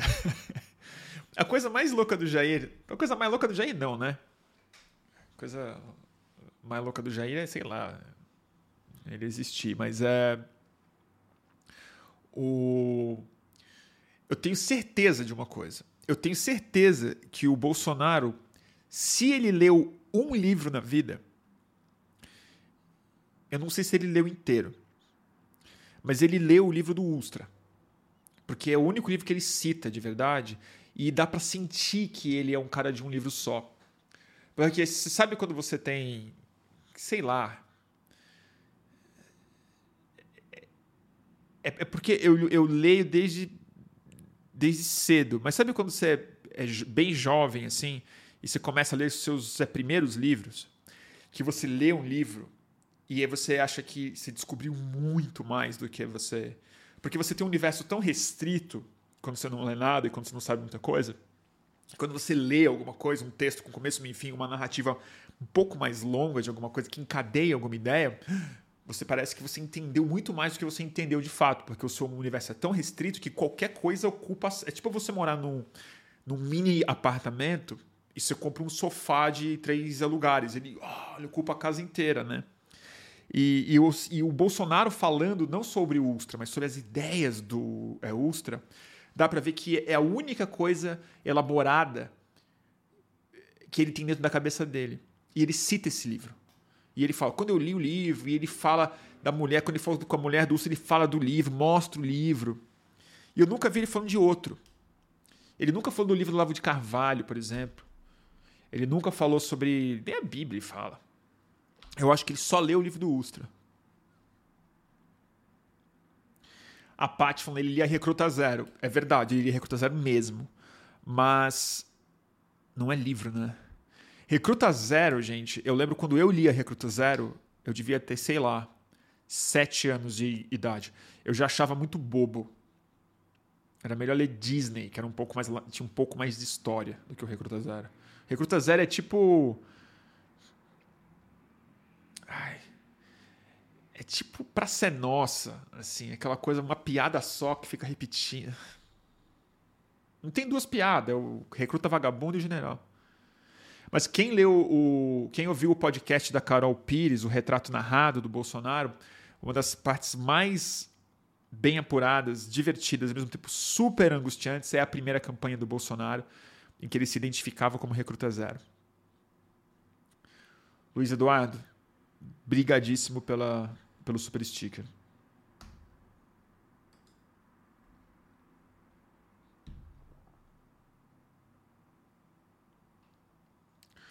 Ronan Vargas. Bruno, por qual motivo você acha que a esquerda que protesta na Paulista não consegue atrair a periferia? Ronan, essa é uma resposta muito complexa, longa e provavelmente errada minha. Tem muitos fatores, porque não é simples responder isso, porque a periferia não é um, um lugar homogêneo, longe disso. A esquerda não é uma coisa homogênea, nem a paulista é homogênea, no sentido de que muitas esquerdas vão lá protestar na paulista e algumas atraem, outras, outras não. É, mas eu acho que tem um pouco a ver com essa conversa que eu propus hoje. Assim. Eu acho que a esquerda, no geral, ela está tão traumatizada e ao mesmo tempo tão apegada, compreensivelmente, aos próprios símbolos de identificação, de resposta e de autoconfirmação, que a gente não consegue pensar, não digo estrategicamente em termos de campanha, não estou falando em termos mercadológicos, mas estou falando a gente desconsidera essas coisas infravermelhas, essas coisas que estão abaixo da esquerda, que são os afetos, são as prioridades, são é, a vida real das pessoas. E eu sei que é um clichê falar de trabalho de base, não vou falar que o que falta é trabalho de base, mas o que falta é a gente tentar se, a conectar com valores e com é, morais que tendem a ser mais pervasivas na sociedade brasileira em, é, em é, conflito, muitas vezes, na mesma pessoa, no mesmo indivíduo, com a moral que o Bolsonaro manipula tão bem. Por que, que eu acho que o Bolsonaro, em grande medida, ganhou a eleição de 2018? Tem, tem muitos fatores, mas o que ele realmente conseguiu fazer, na ausência do Lula, que estava preso, o Bolsonaro se tornou o único político brasileiro, o único político brasileiro solto, que é, se comunica com os afetos das pessoas e não com a politização das pessoas, não com a ideologia das pessoas, apenas, mas sobretudo com paixões, afetos, coisas subconscientes e coisas acima é, da nossa compreensão que é o que eu estava falando, que é o infravermelho e o ultraviolento. Ele se comunica com o ultraviolento. O Lula, na minha opinião, se comunica bem melhor com o infravermelho, que são com os valores morais e éticos que dão lastro e de onde emerge a ideia de esquerda. Se você vê o Lula falando hoje, o Lula ele não é, ele não é um cara de esquerda exatamente. Ele não fica falando sobre questões de esquerda mas ele fala sobre os valores mais essenciais que definem o, o é, afeto que leva uma pessoa a ser de esquerda, essencialmente. Que é, enquanto tiver gente com fome, esse país não é justo. Como é que tem gente passando necessidade embaixo da ponte se a gente é um produtor de alimento? Não é possível que as pessoas mais ricas não tenham sensibilidade, tem que aumentar um pouco esse imposto, tem que falar de solidariedade, de ajudar o mais próximo, tem que falar em perdão. Né? É, essas coisas são comunicações que a esquerda é, mobilizada, a esquerda organizada, a esquerda sindical, a esquerda partidária, a esquerda militante, melhor falando, ela, ela responde a esses afetos, mas ela não comunica também esses afetos. Ela se manifesta muito mais como uma performance, como uma demonstração gráfica, como uma atitude de agitação e propaganda, como divulgação dos seus próprios símbolos, das suas próprias fotos, é, também é um sistema partidário e de ativismo que seleciona pessoas especialmente dadas a pegar microfone e falar alto. Isso não é muito sedutor. Isso não é muito sedutor, não é muito convincente quando você ouve alguém falar. Eu mesmo não gosto muito de manifestação de esquerda, eu te confesso profundamente assim. Eu, mas eu vou. Eu encontro os amigos, eu, eu me sinto ajudando, às vezes eu gosto, mas em geral eu acho muito alto, muito chato, muito antigo. E por que, que eu vou? Porque, não, porque quem está oferecendo a manifestação são essas pessoas eu tenho um profundo respeito. É, mas na época que eu ajudei a organizar manifestações, eu convoquei é, várias, algumas deram certo, outras muito errado. A minha motivação não era fazer revolução, não era virar candidato, não era ganhar voto para alguém. A minha vontade era simplesmente tentar produzir na rua uma experiência mais agradável, mais atrativa, mais é, sedutora, para que as pessoas se sentissem com vontade de ir, que isso fosse capaz de se expandir, aí sim, um pouco mais para frente, em processos novos de participação em auto-organização. Eu era ingênuo? Muito. Eu tinha ideia do que fazer no dia 2, 3? Não. Mas a, a inquietação era exatamente essa.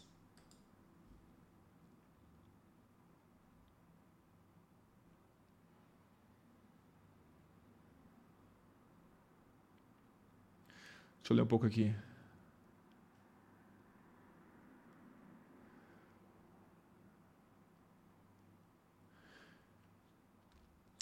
O Miguel está falando, a pessoa que não está vendo ao vivo. Vi essa imagem, esse título, achei que tinha a ver com algo LGBT.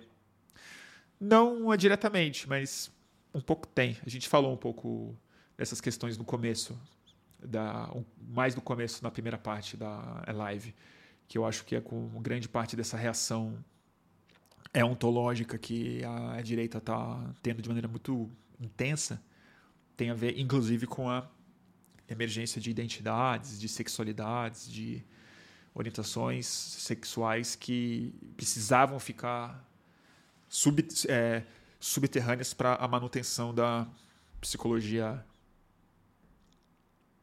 ocidental branca capitalista heteronormativa e e tudo mais.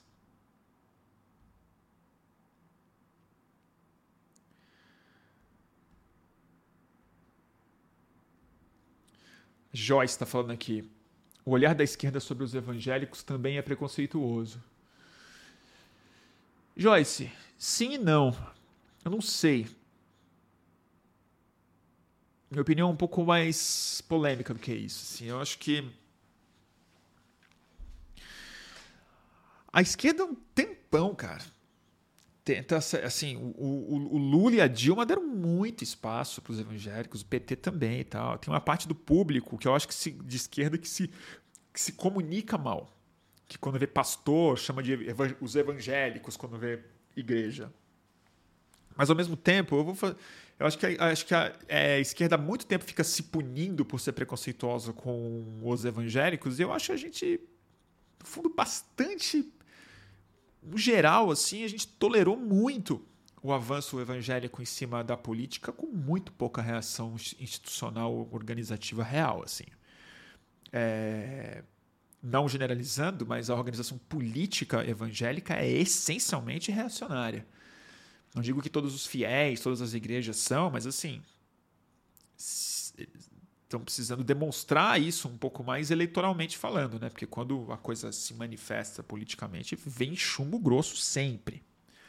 E outra coisa é que é, é, grande parte da manipulação que os pastores fazem é nessa direção, mas que o evangélico ele já é em, grande parte do Brasil ele já é hegemônico, eles têm muita representação política, os valores deles estão muito representados cada vez mais na política federal, judiciária e tal. E, e eles ainda se sentem muito perseguidos, né? E não existe perseguição evangélica no Brasil. O que existe é perseguição a umbandistas, macumbeiros, homossexuais, mulheres, comunistas, usuários de drogas, mulheres que fazem aborto. Existe perseguição, perseguição real. Queimação de bruxa mesmo. Que, em geral, é adubada pelo neopentecostalismo. Né? Então, assim, eu acho que a gente. Tem muita gente que tem preconceito? Tem. Mas eu acho assim. Veja bem, né? É, eu concordo com o que o Lula está fazendo. O Lula não está nem puxando o saco e nem criticando. O Lula está fazendo algo que eu acho correto e o que é o mais laico a ser feito sem falar Estado laico, porque tem esse problema.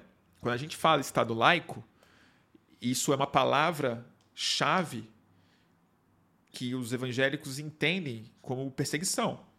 Porque eles entendem Estado laico como um Estado que não vai tolerar que eles dominem politicamente o país. Que, em certa medida, é o que o Estado laico representa mesmo, né? Vamos deixar isso claro. Mas o que o Lula fala, em vez de falar em Estado laico, o Lula fala que, para ele, ele não está preocupado se a pessoa é evangélica ou se ela não é. Ele está falando com o brasileiro, com quem compra no supermercado e tal. Ele está tentando deixar o valor religioso da pessoa perfeitamente respeitado e falando com ela como eleitor e não como uma entidade espiritual.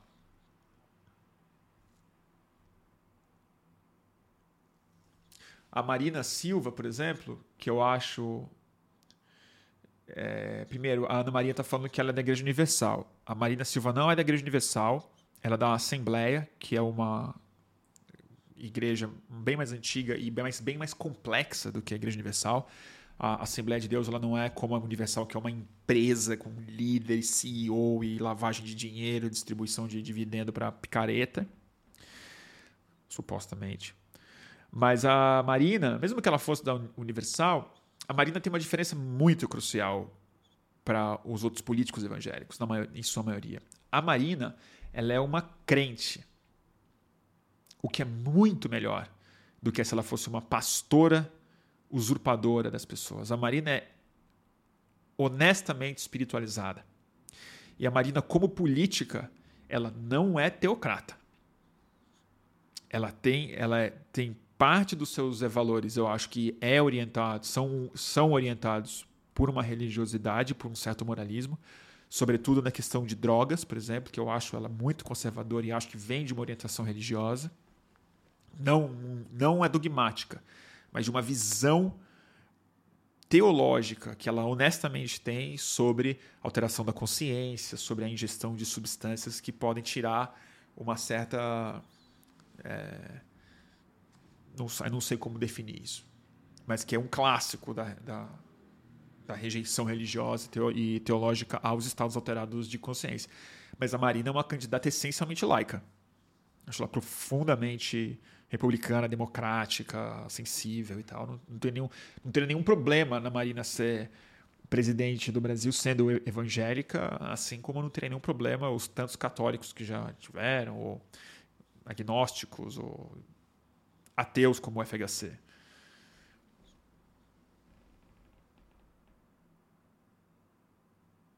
O Brunão está falando que a Marina não é espiritualizada.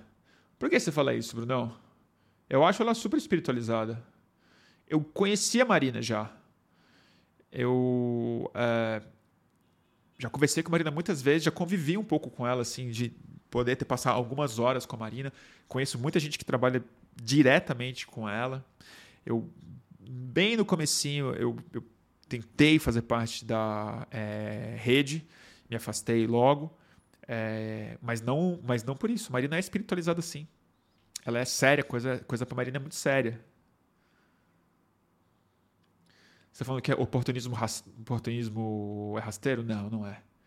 Eu realmente não acho. A Marina, eu acho nada oportunista.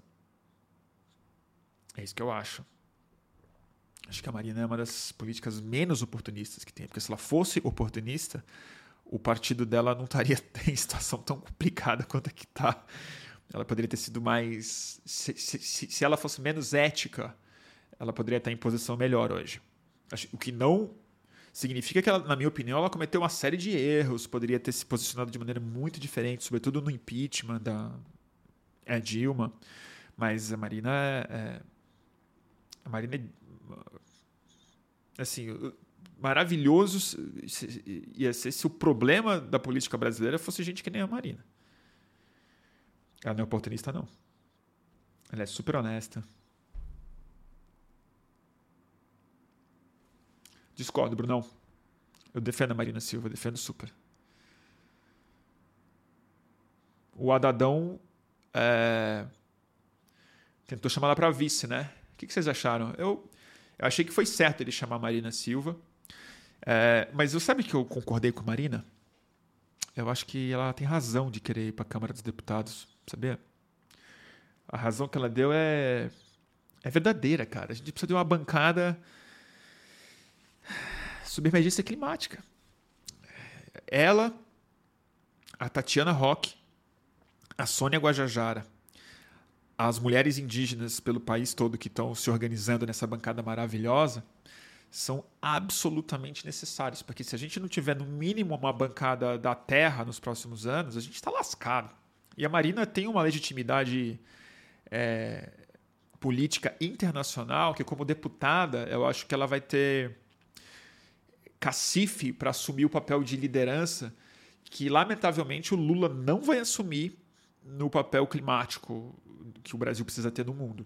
Não vai assumir porque ele vai precisar ficar coordenando aquelas bolas, sete bolas no ar ao mesmo tempo que ele vai ter que fazer malabarismo com agronegócio que ele já fechou.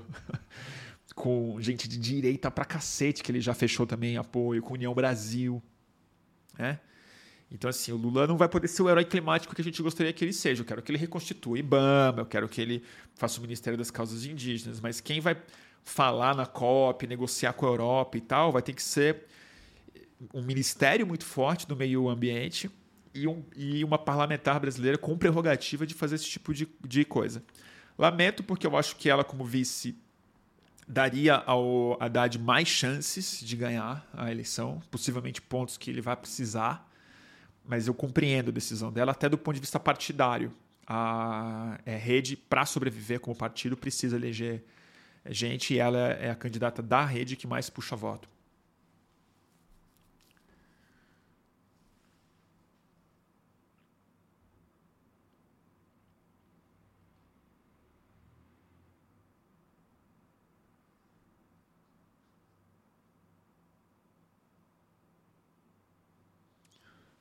Juro que tô falando aqui.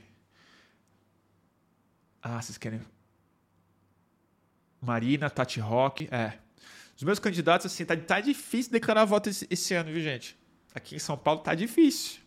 Tem muita gente boa. Tem Sônia Guajajara, Guilherme Boulos, Augusto de Arruda Botelho, Marina Silva, Douglas Belchior, é... Erika Hilton vem também, né? Tá puxado. Tá puxado.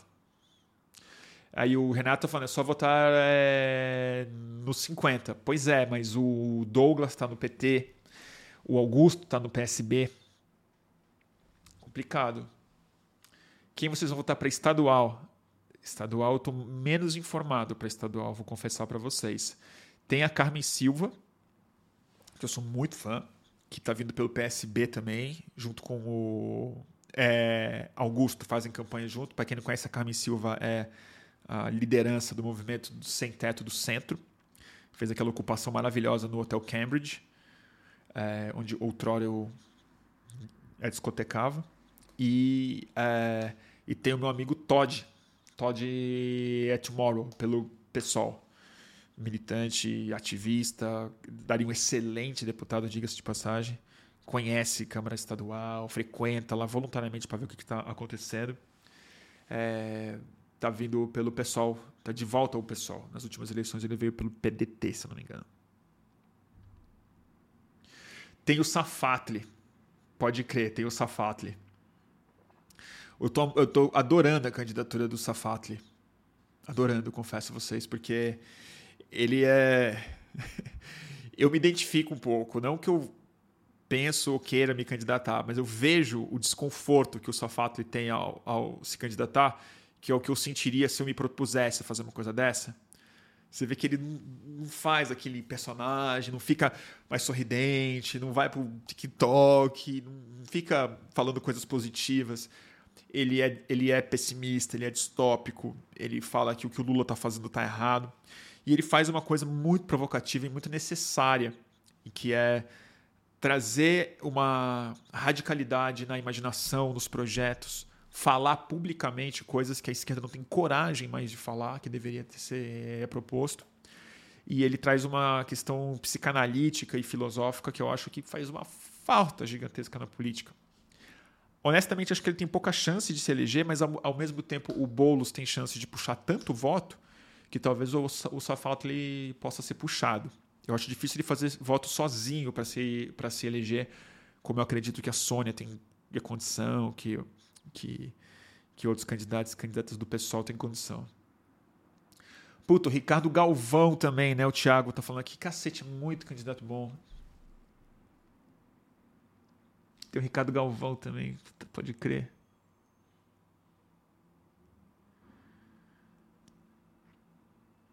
Vamos ver, né? É, a Luísa está colocando, é o antirrealismo é capitalista, exatamente.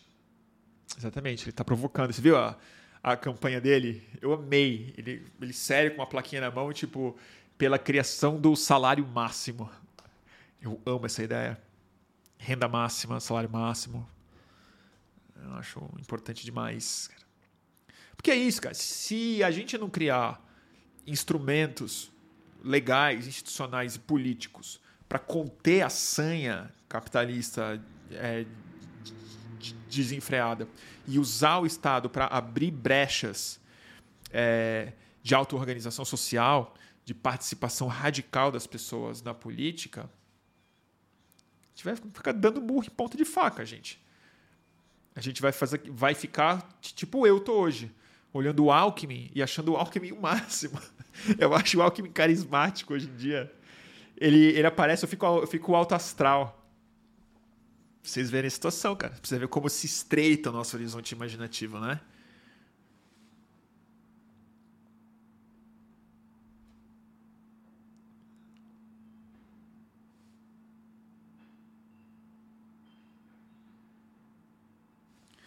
Complicado, né? Eu, eu me lembro quando a Dilma sofreu impeachment.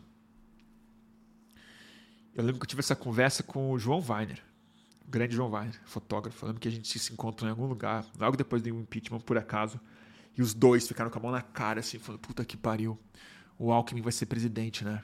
Que assim vai. Eles abriram o caminho pro Alckmin e tal. e eu já tava com medo de vir um Bolsonaro. Eu tava mesmo, eu escrevi sobre isso, não tô falando da minha cabeça, mas, mas quando. Mas ainda tava no campo da distopia, de uma coisa assim, ó, oh, será, né? Vai bater o um meteoro e tal. Mas eu, eu conseguia ver o Bolsonaro raiando em 2016. Até porque eu acompanhava skinhead, manifestação a favor do golpe de 64 já há muitos anos. Muito antes do golpe da Dilma Rousseff. Mas quando abriu a Dilma Rousseff ali, a gente falou, puta, os, os tucano conseguiram, né? Meter o Temer, depois entrega pro Alckmin e toca o projeto. Hoje a gente tá aqui, né, gente? Companheiro Alckmin. a dona Lu. Vamos aí. Você não fica lá? A é Daniela tá, tava falando aqui. Vejo o Alckmin e fico meio felizinha. Pois é, também fico. O Giurk falando aqui, porra, você é gostar do Alckmin não do Ciro é lamentável. Que eu concordo com você. Eu acho muito lamentável eu gostar mais do Alckmin do que do Ciro hoje. Mas eu não vou mentir para é mim mesmo. A culpa é do Ciro, não é minha. A culpa é do Ciro que eu vou fazer. Projeto eu também tenho, gente. Projeto eu também tenho. E o Ciro tá viajando, gente. O Ciro tá viajando. O Ciro tá viajando. Fazer o que ele tá fazendo, ele tem, ele, ele tem a chave ele, tem, ele, ele não, nunca vai ganhar essa eleição, mas nunca. Mas ele tem, ele tem os pontos necessários para a gente é, solapar o Bolsonaro. E ele está criando um ambiente, sim, sim, de é, criminalização do Lula e sobrou sozinho com o discurso da Lava Jato. O discurso mais parecido com o do Ciro Gomes hoje é da Rosângela Moro. E eu lamento, eu lamento. Eu votei no Ciro. Eu tinha maior respeito pelo Ciro, hoje eu não tenho respeito, não. Até porque é pessoal, né? Assim, vamos dizer. O Ciro ficou pedindo para eu ser demitido, gente. Pô, em 2022 pedir para alguém ser demitido é sacanagem, né? Não tá fácil arrumar emprego, não. e é muito burro, né, gente? Do ponto de vista eleitoral, é muito burro.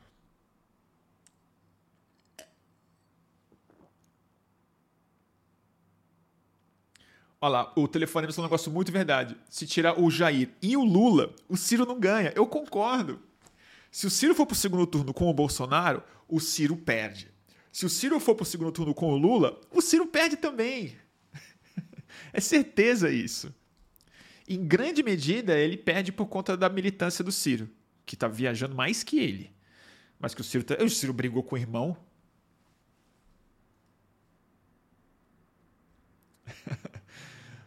Ô, Giorgi, não é só pessoal. Mas é pessoal também. Imagina se o Ciro ficasse xingando você e falando tem, e, e, enchendo. Os caras enchendo meu saco, Gil, que é muito chato. Mas é muito chato cirista.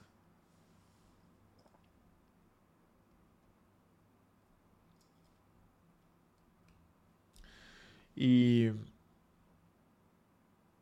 Mas é isso que eu tô falando. Assim, por que, que hoje eu gosto mais do Alckmin do que do Ciro? eu posso elaborar aqui mil questões racionais para você. E elas vão fazer sentido. Mas tem a ver com o infravermelho. Tem a ver com os afetos que essas coisas provocam. Isso não é ser irracional. Isso é reconhecer que políticas diz respeito muito mais a isso do que ao mundo racional. Ao ponto de que é isso. Olha o que a racionalidade é capaz de produzir, de bom e de ruim. É completamente diferente do que a política é capaz de produzir do ponto de vista bom e ruim. Completamente diferente.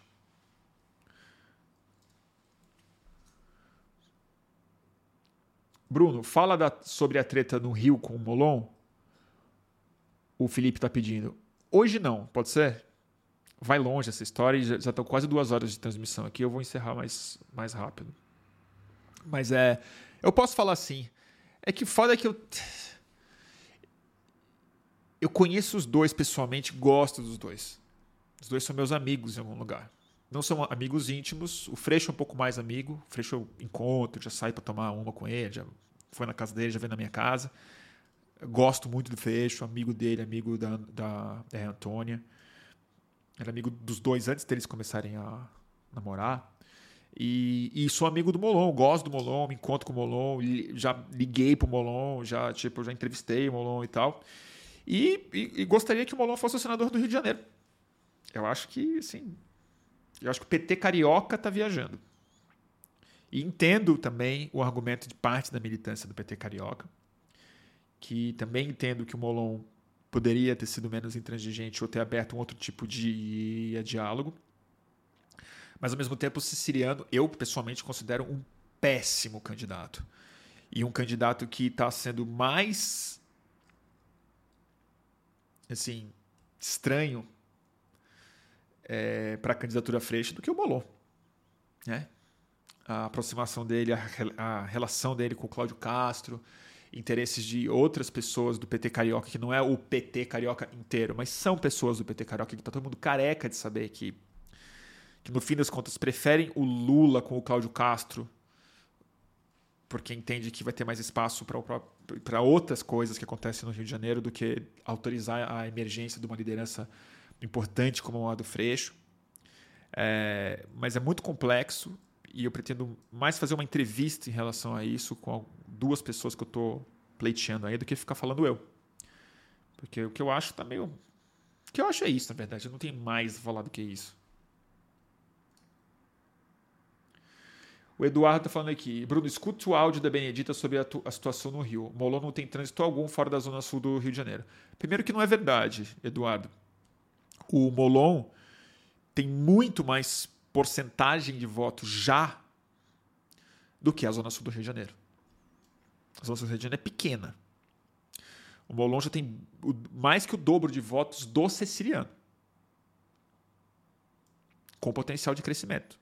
Estando ao lado do Freixo, por exemplo. Mas que ele não vai poder estar ao lado do Freixo porque o PT não vai. O Freixo não quer se indispor tanto com o PT, porque precisa muito mais do PT do que do Molon. É, mas eu ouvi o áudio da Benedita. É ele é um áudio para petista, militante filiado. Aí eu entendo, aí eu concordo com ela, acho que ela está certa. Mas o eleitor não é filiado. O, o, eleitor não é, não faz esse tipo de política. O eleitor vota por outros motivos, o eleitor não faz acordo. Lamento.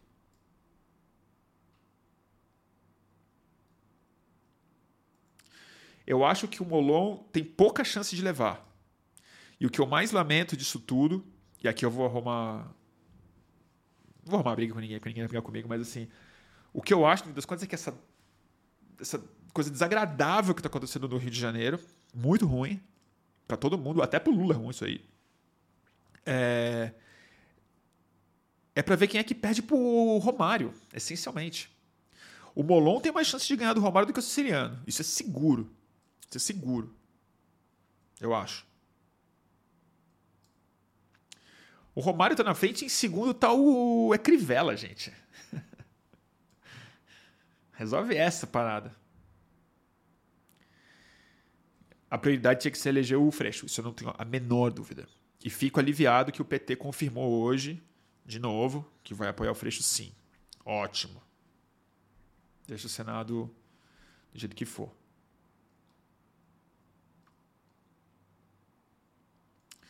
Ah, Bruno, o Roger está colocando aqui. Falou do Ciro e não citou o escândalo que é o entrismo da nova resistência no PDT. Cara, pois é, cara.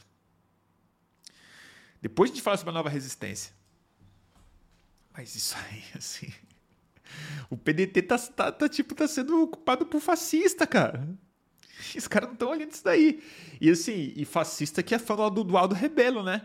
Que tá comprando as ideias erradas lá do, do fascista russo que evoluiu do fascismo, que tirou a parte ruim do fascismo e está só com a parte boa, que é o quê? Nacionalismo, tradicionalismo. veja bem, gente, veja, veja bem. E outra coisa, gente, para quem gosta do Ciro Gomes, o Ciro Gomes não é fascista assim, mas o Ciro Gomes tá dando cartaz pro Aldo Rebelo, pessoal. E o Aldo Rebelo tá fazendo a cabeça do Ciro Gomes para minerar em terra indígena como é estatal e paga royalty para os indígenas. Belo projeto nacional, hein?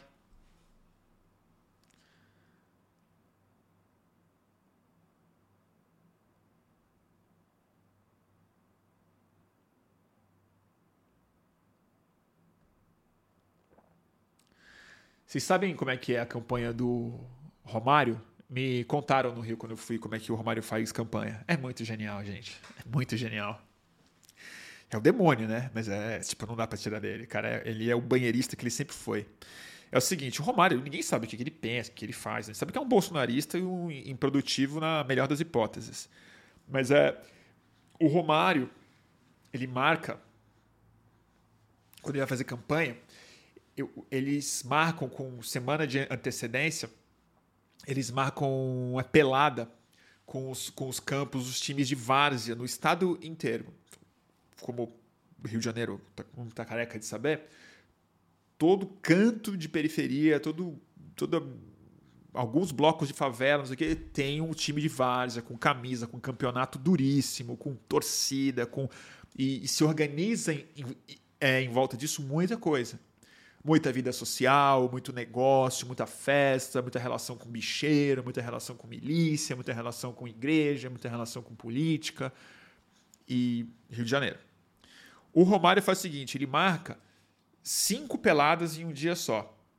E aí ele vai na primeira de manhã, veste a camisa, bate uma bola, joga com o pessoal.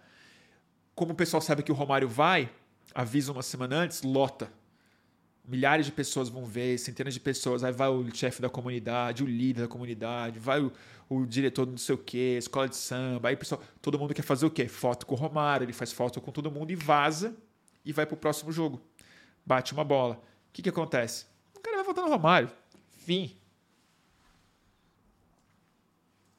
Aí assim, Molon e Siciliano tem pouca chance mesmo. Aí não é ficar, não adianta ficar acusando o Molon de ser Zona Sul. Entendeu? Primeiro que assim, a Zona Sul vai votar no Bolão? Vai. Mas a Zona Sul vai votar também em Crivella, que está cheio de reação na Zona Sul, que não é capaz de apertar o voto do Molon, que vai votar no Romário, que vai anular o voto, que vai votar no cara do Partido Novo. Entendeu?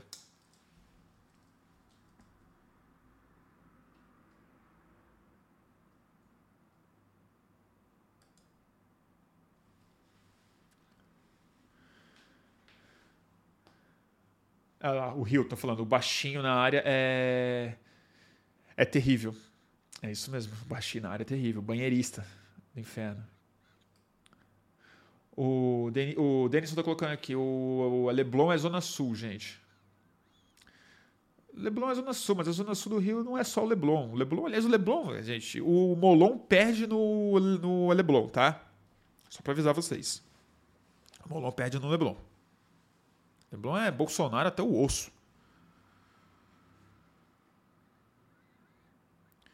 Zona Sul voltou em peso no Bolsonaro, menos as minhas laranjeiras. É, é totalmente, Luísa, totalmente. Porque assim, qual que é o negócio? A esquerda fica se martirizando, a esquerda de Twitter fica se martirizando, acusando qualquer um de ser Zona Sul, de ser Leblon.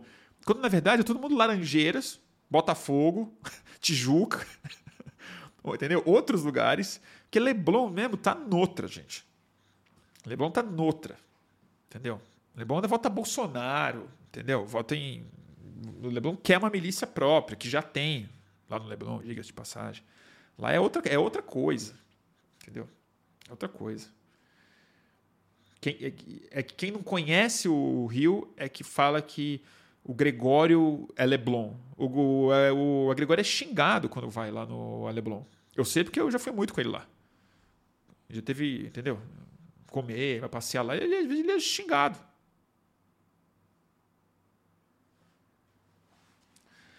Aí fica os pedetistas, os ciristas chamando de esquerda Leblon. Não é. O Gregório é Laranjeiras. Entendeu? O Gregório é Laranjeiras. Urca, que é cheio de milico. Mas eu suponho que na Urca o Bolsonaro deve ter menos voto do que, na, do que no Leblon.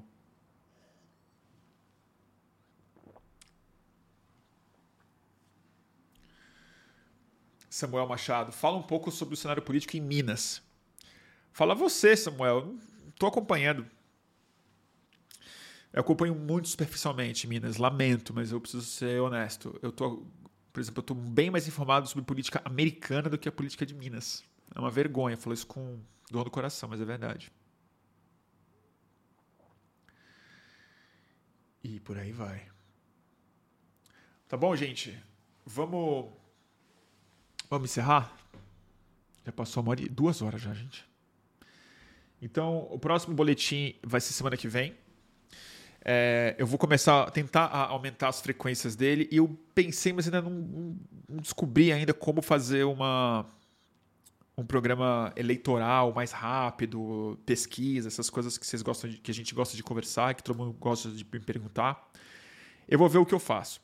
Mas quem ainda não está cansado de me escutar, é, amanhã de manhã, às 11 e pouco, 11 h 15 eu vou entrar no, no Jornal da Fórum para falar com o Rovai e com a Adri. Eles têm me convidado uma vez a cada 15 dias, eu gosto muito deles e tal. Vou, vou dar os meus pitacos lá. Aí provavelmente a gente vai falar mais sobre eleição, sobre pesquisa, sobre o que tiver na pauta da Fórum, que em geral é uma pauta mais quente, mais diária do que a do que do que as minhas terapias públicas aqui no, no, no boletim do fim do mundo. Tá bom, turma? Então a, a, amanhã tem tem fórum. Vou agradecer demais a audiência, são 562 almas até agora assistindo, bastante gente. É... E Tá bom, turma? Obrigado pelas doações, obrigado pela paciência. E segue o canal, dá, dá like, faz piques e, e vota no Lula, pelo amor de Deus. Tá bom? Minha mãe tá pedindo aqui para tocar uma música. Mãe, não dá para tocar mais música em live. Porque tem direito. Ao, hoje o, a, a varredura do Google pega direitos autorais e aí eles derrubam a live. E eu posso até perder o canal ou, ou desmonetiza. Tem um monte de coisa que acontece que eu lamento. Tá bom, turma? Beijo no coração. Vai aqui o meu flyer, para quem não sabe, feito por inteligência artificial. Tem esse bot aí que eu estou é, usando. É bizarro, olha só. Tá bom, turma? Beijão.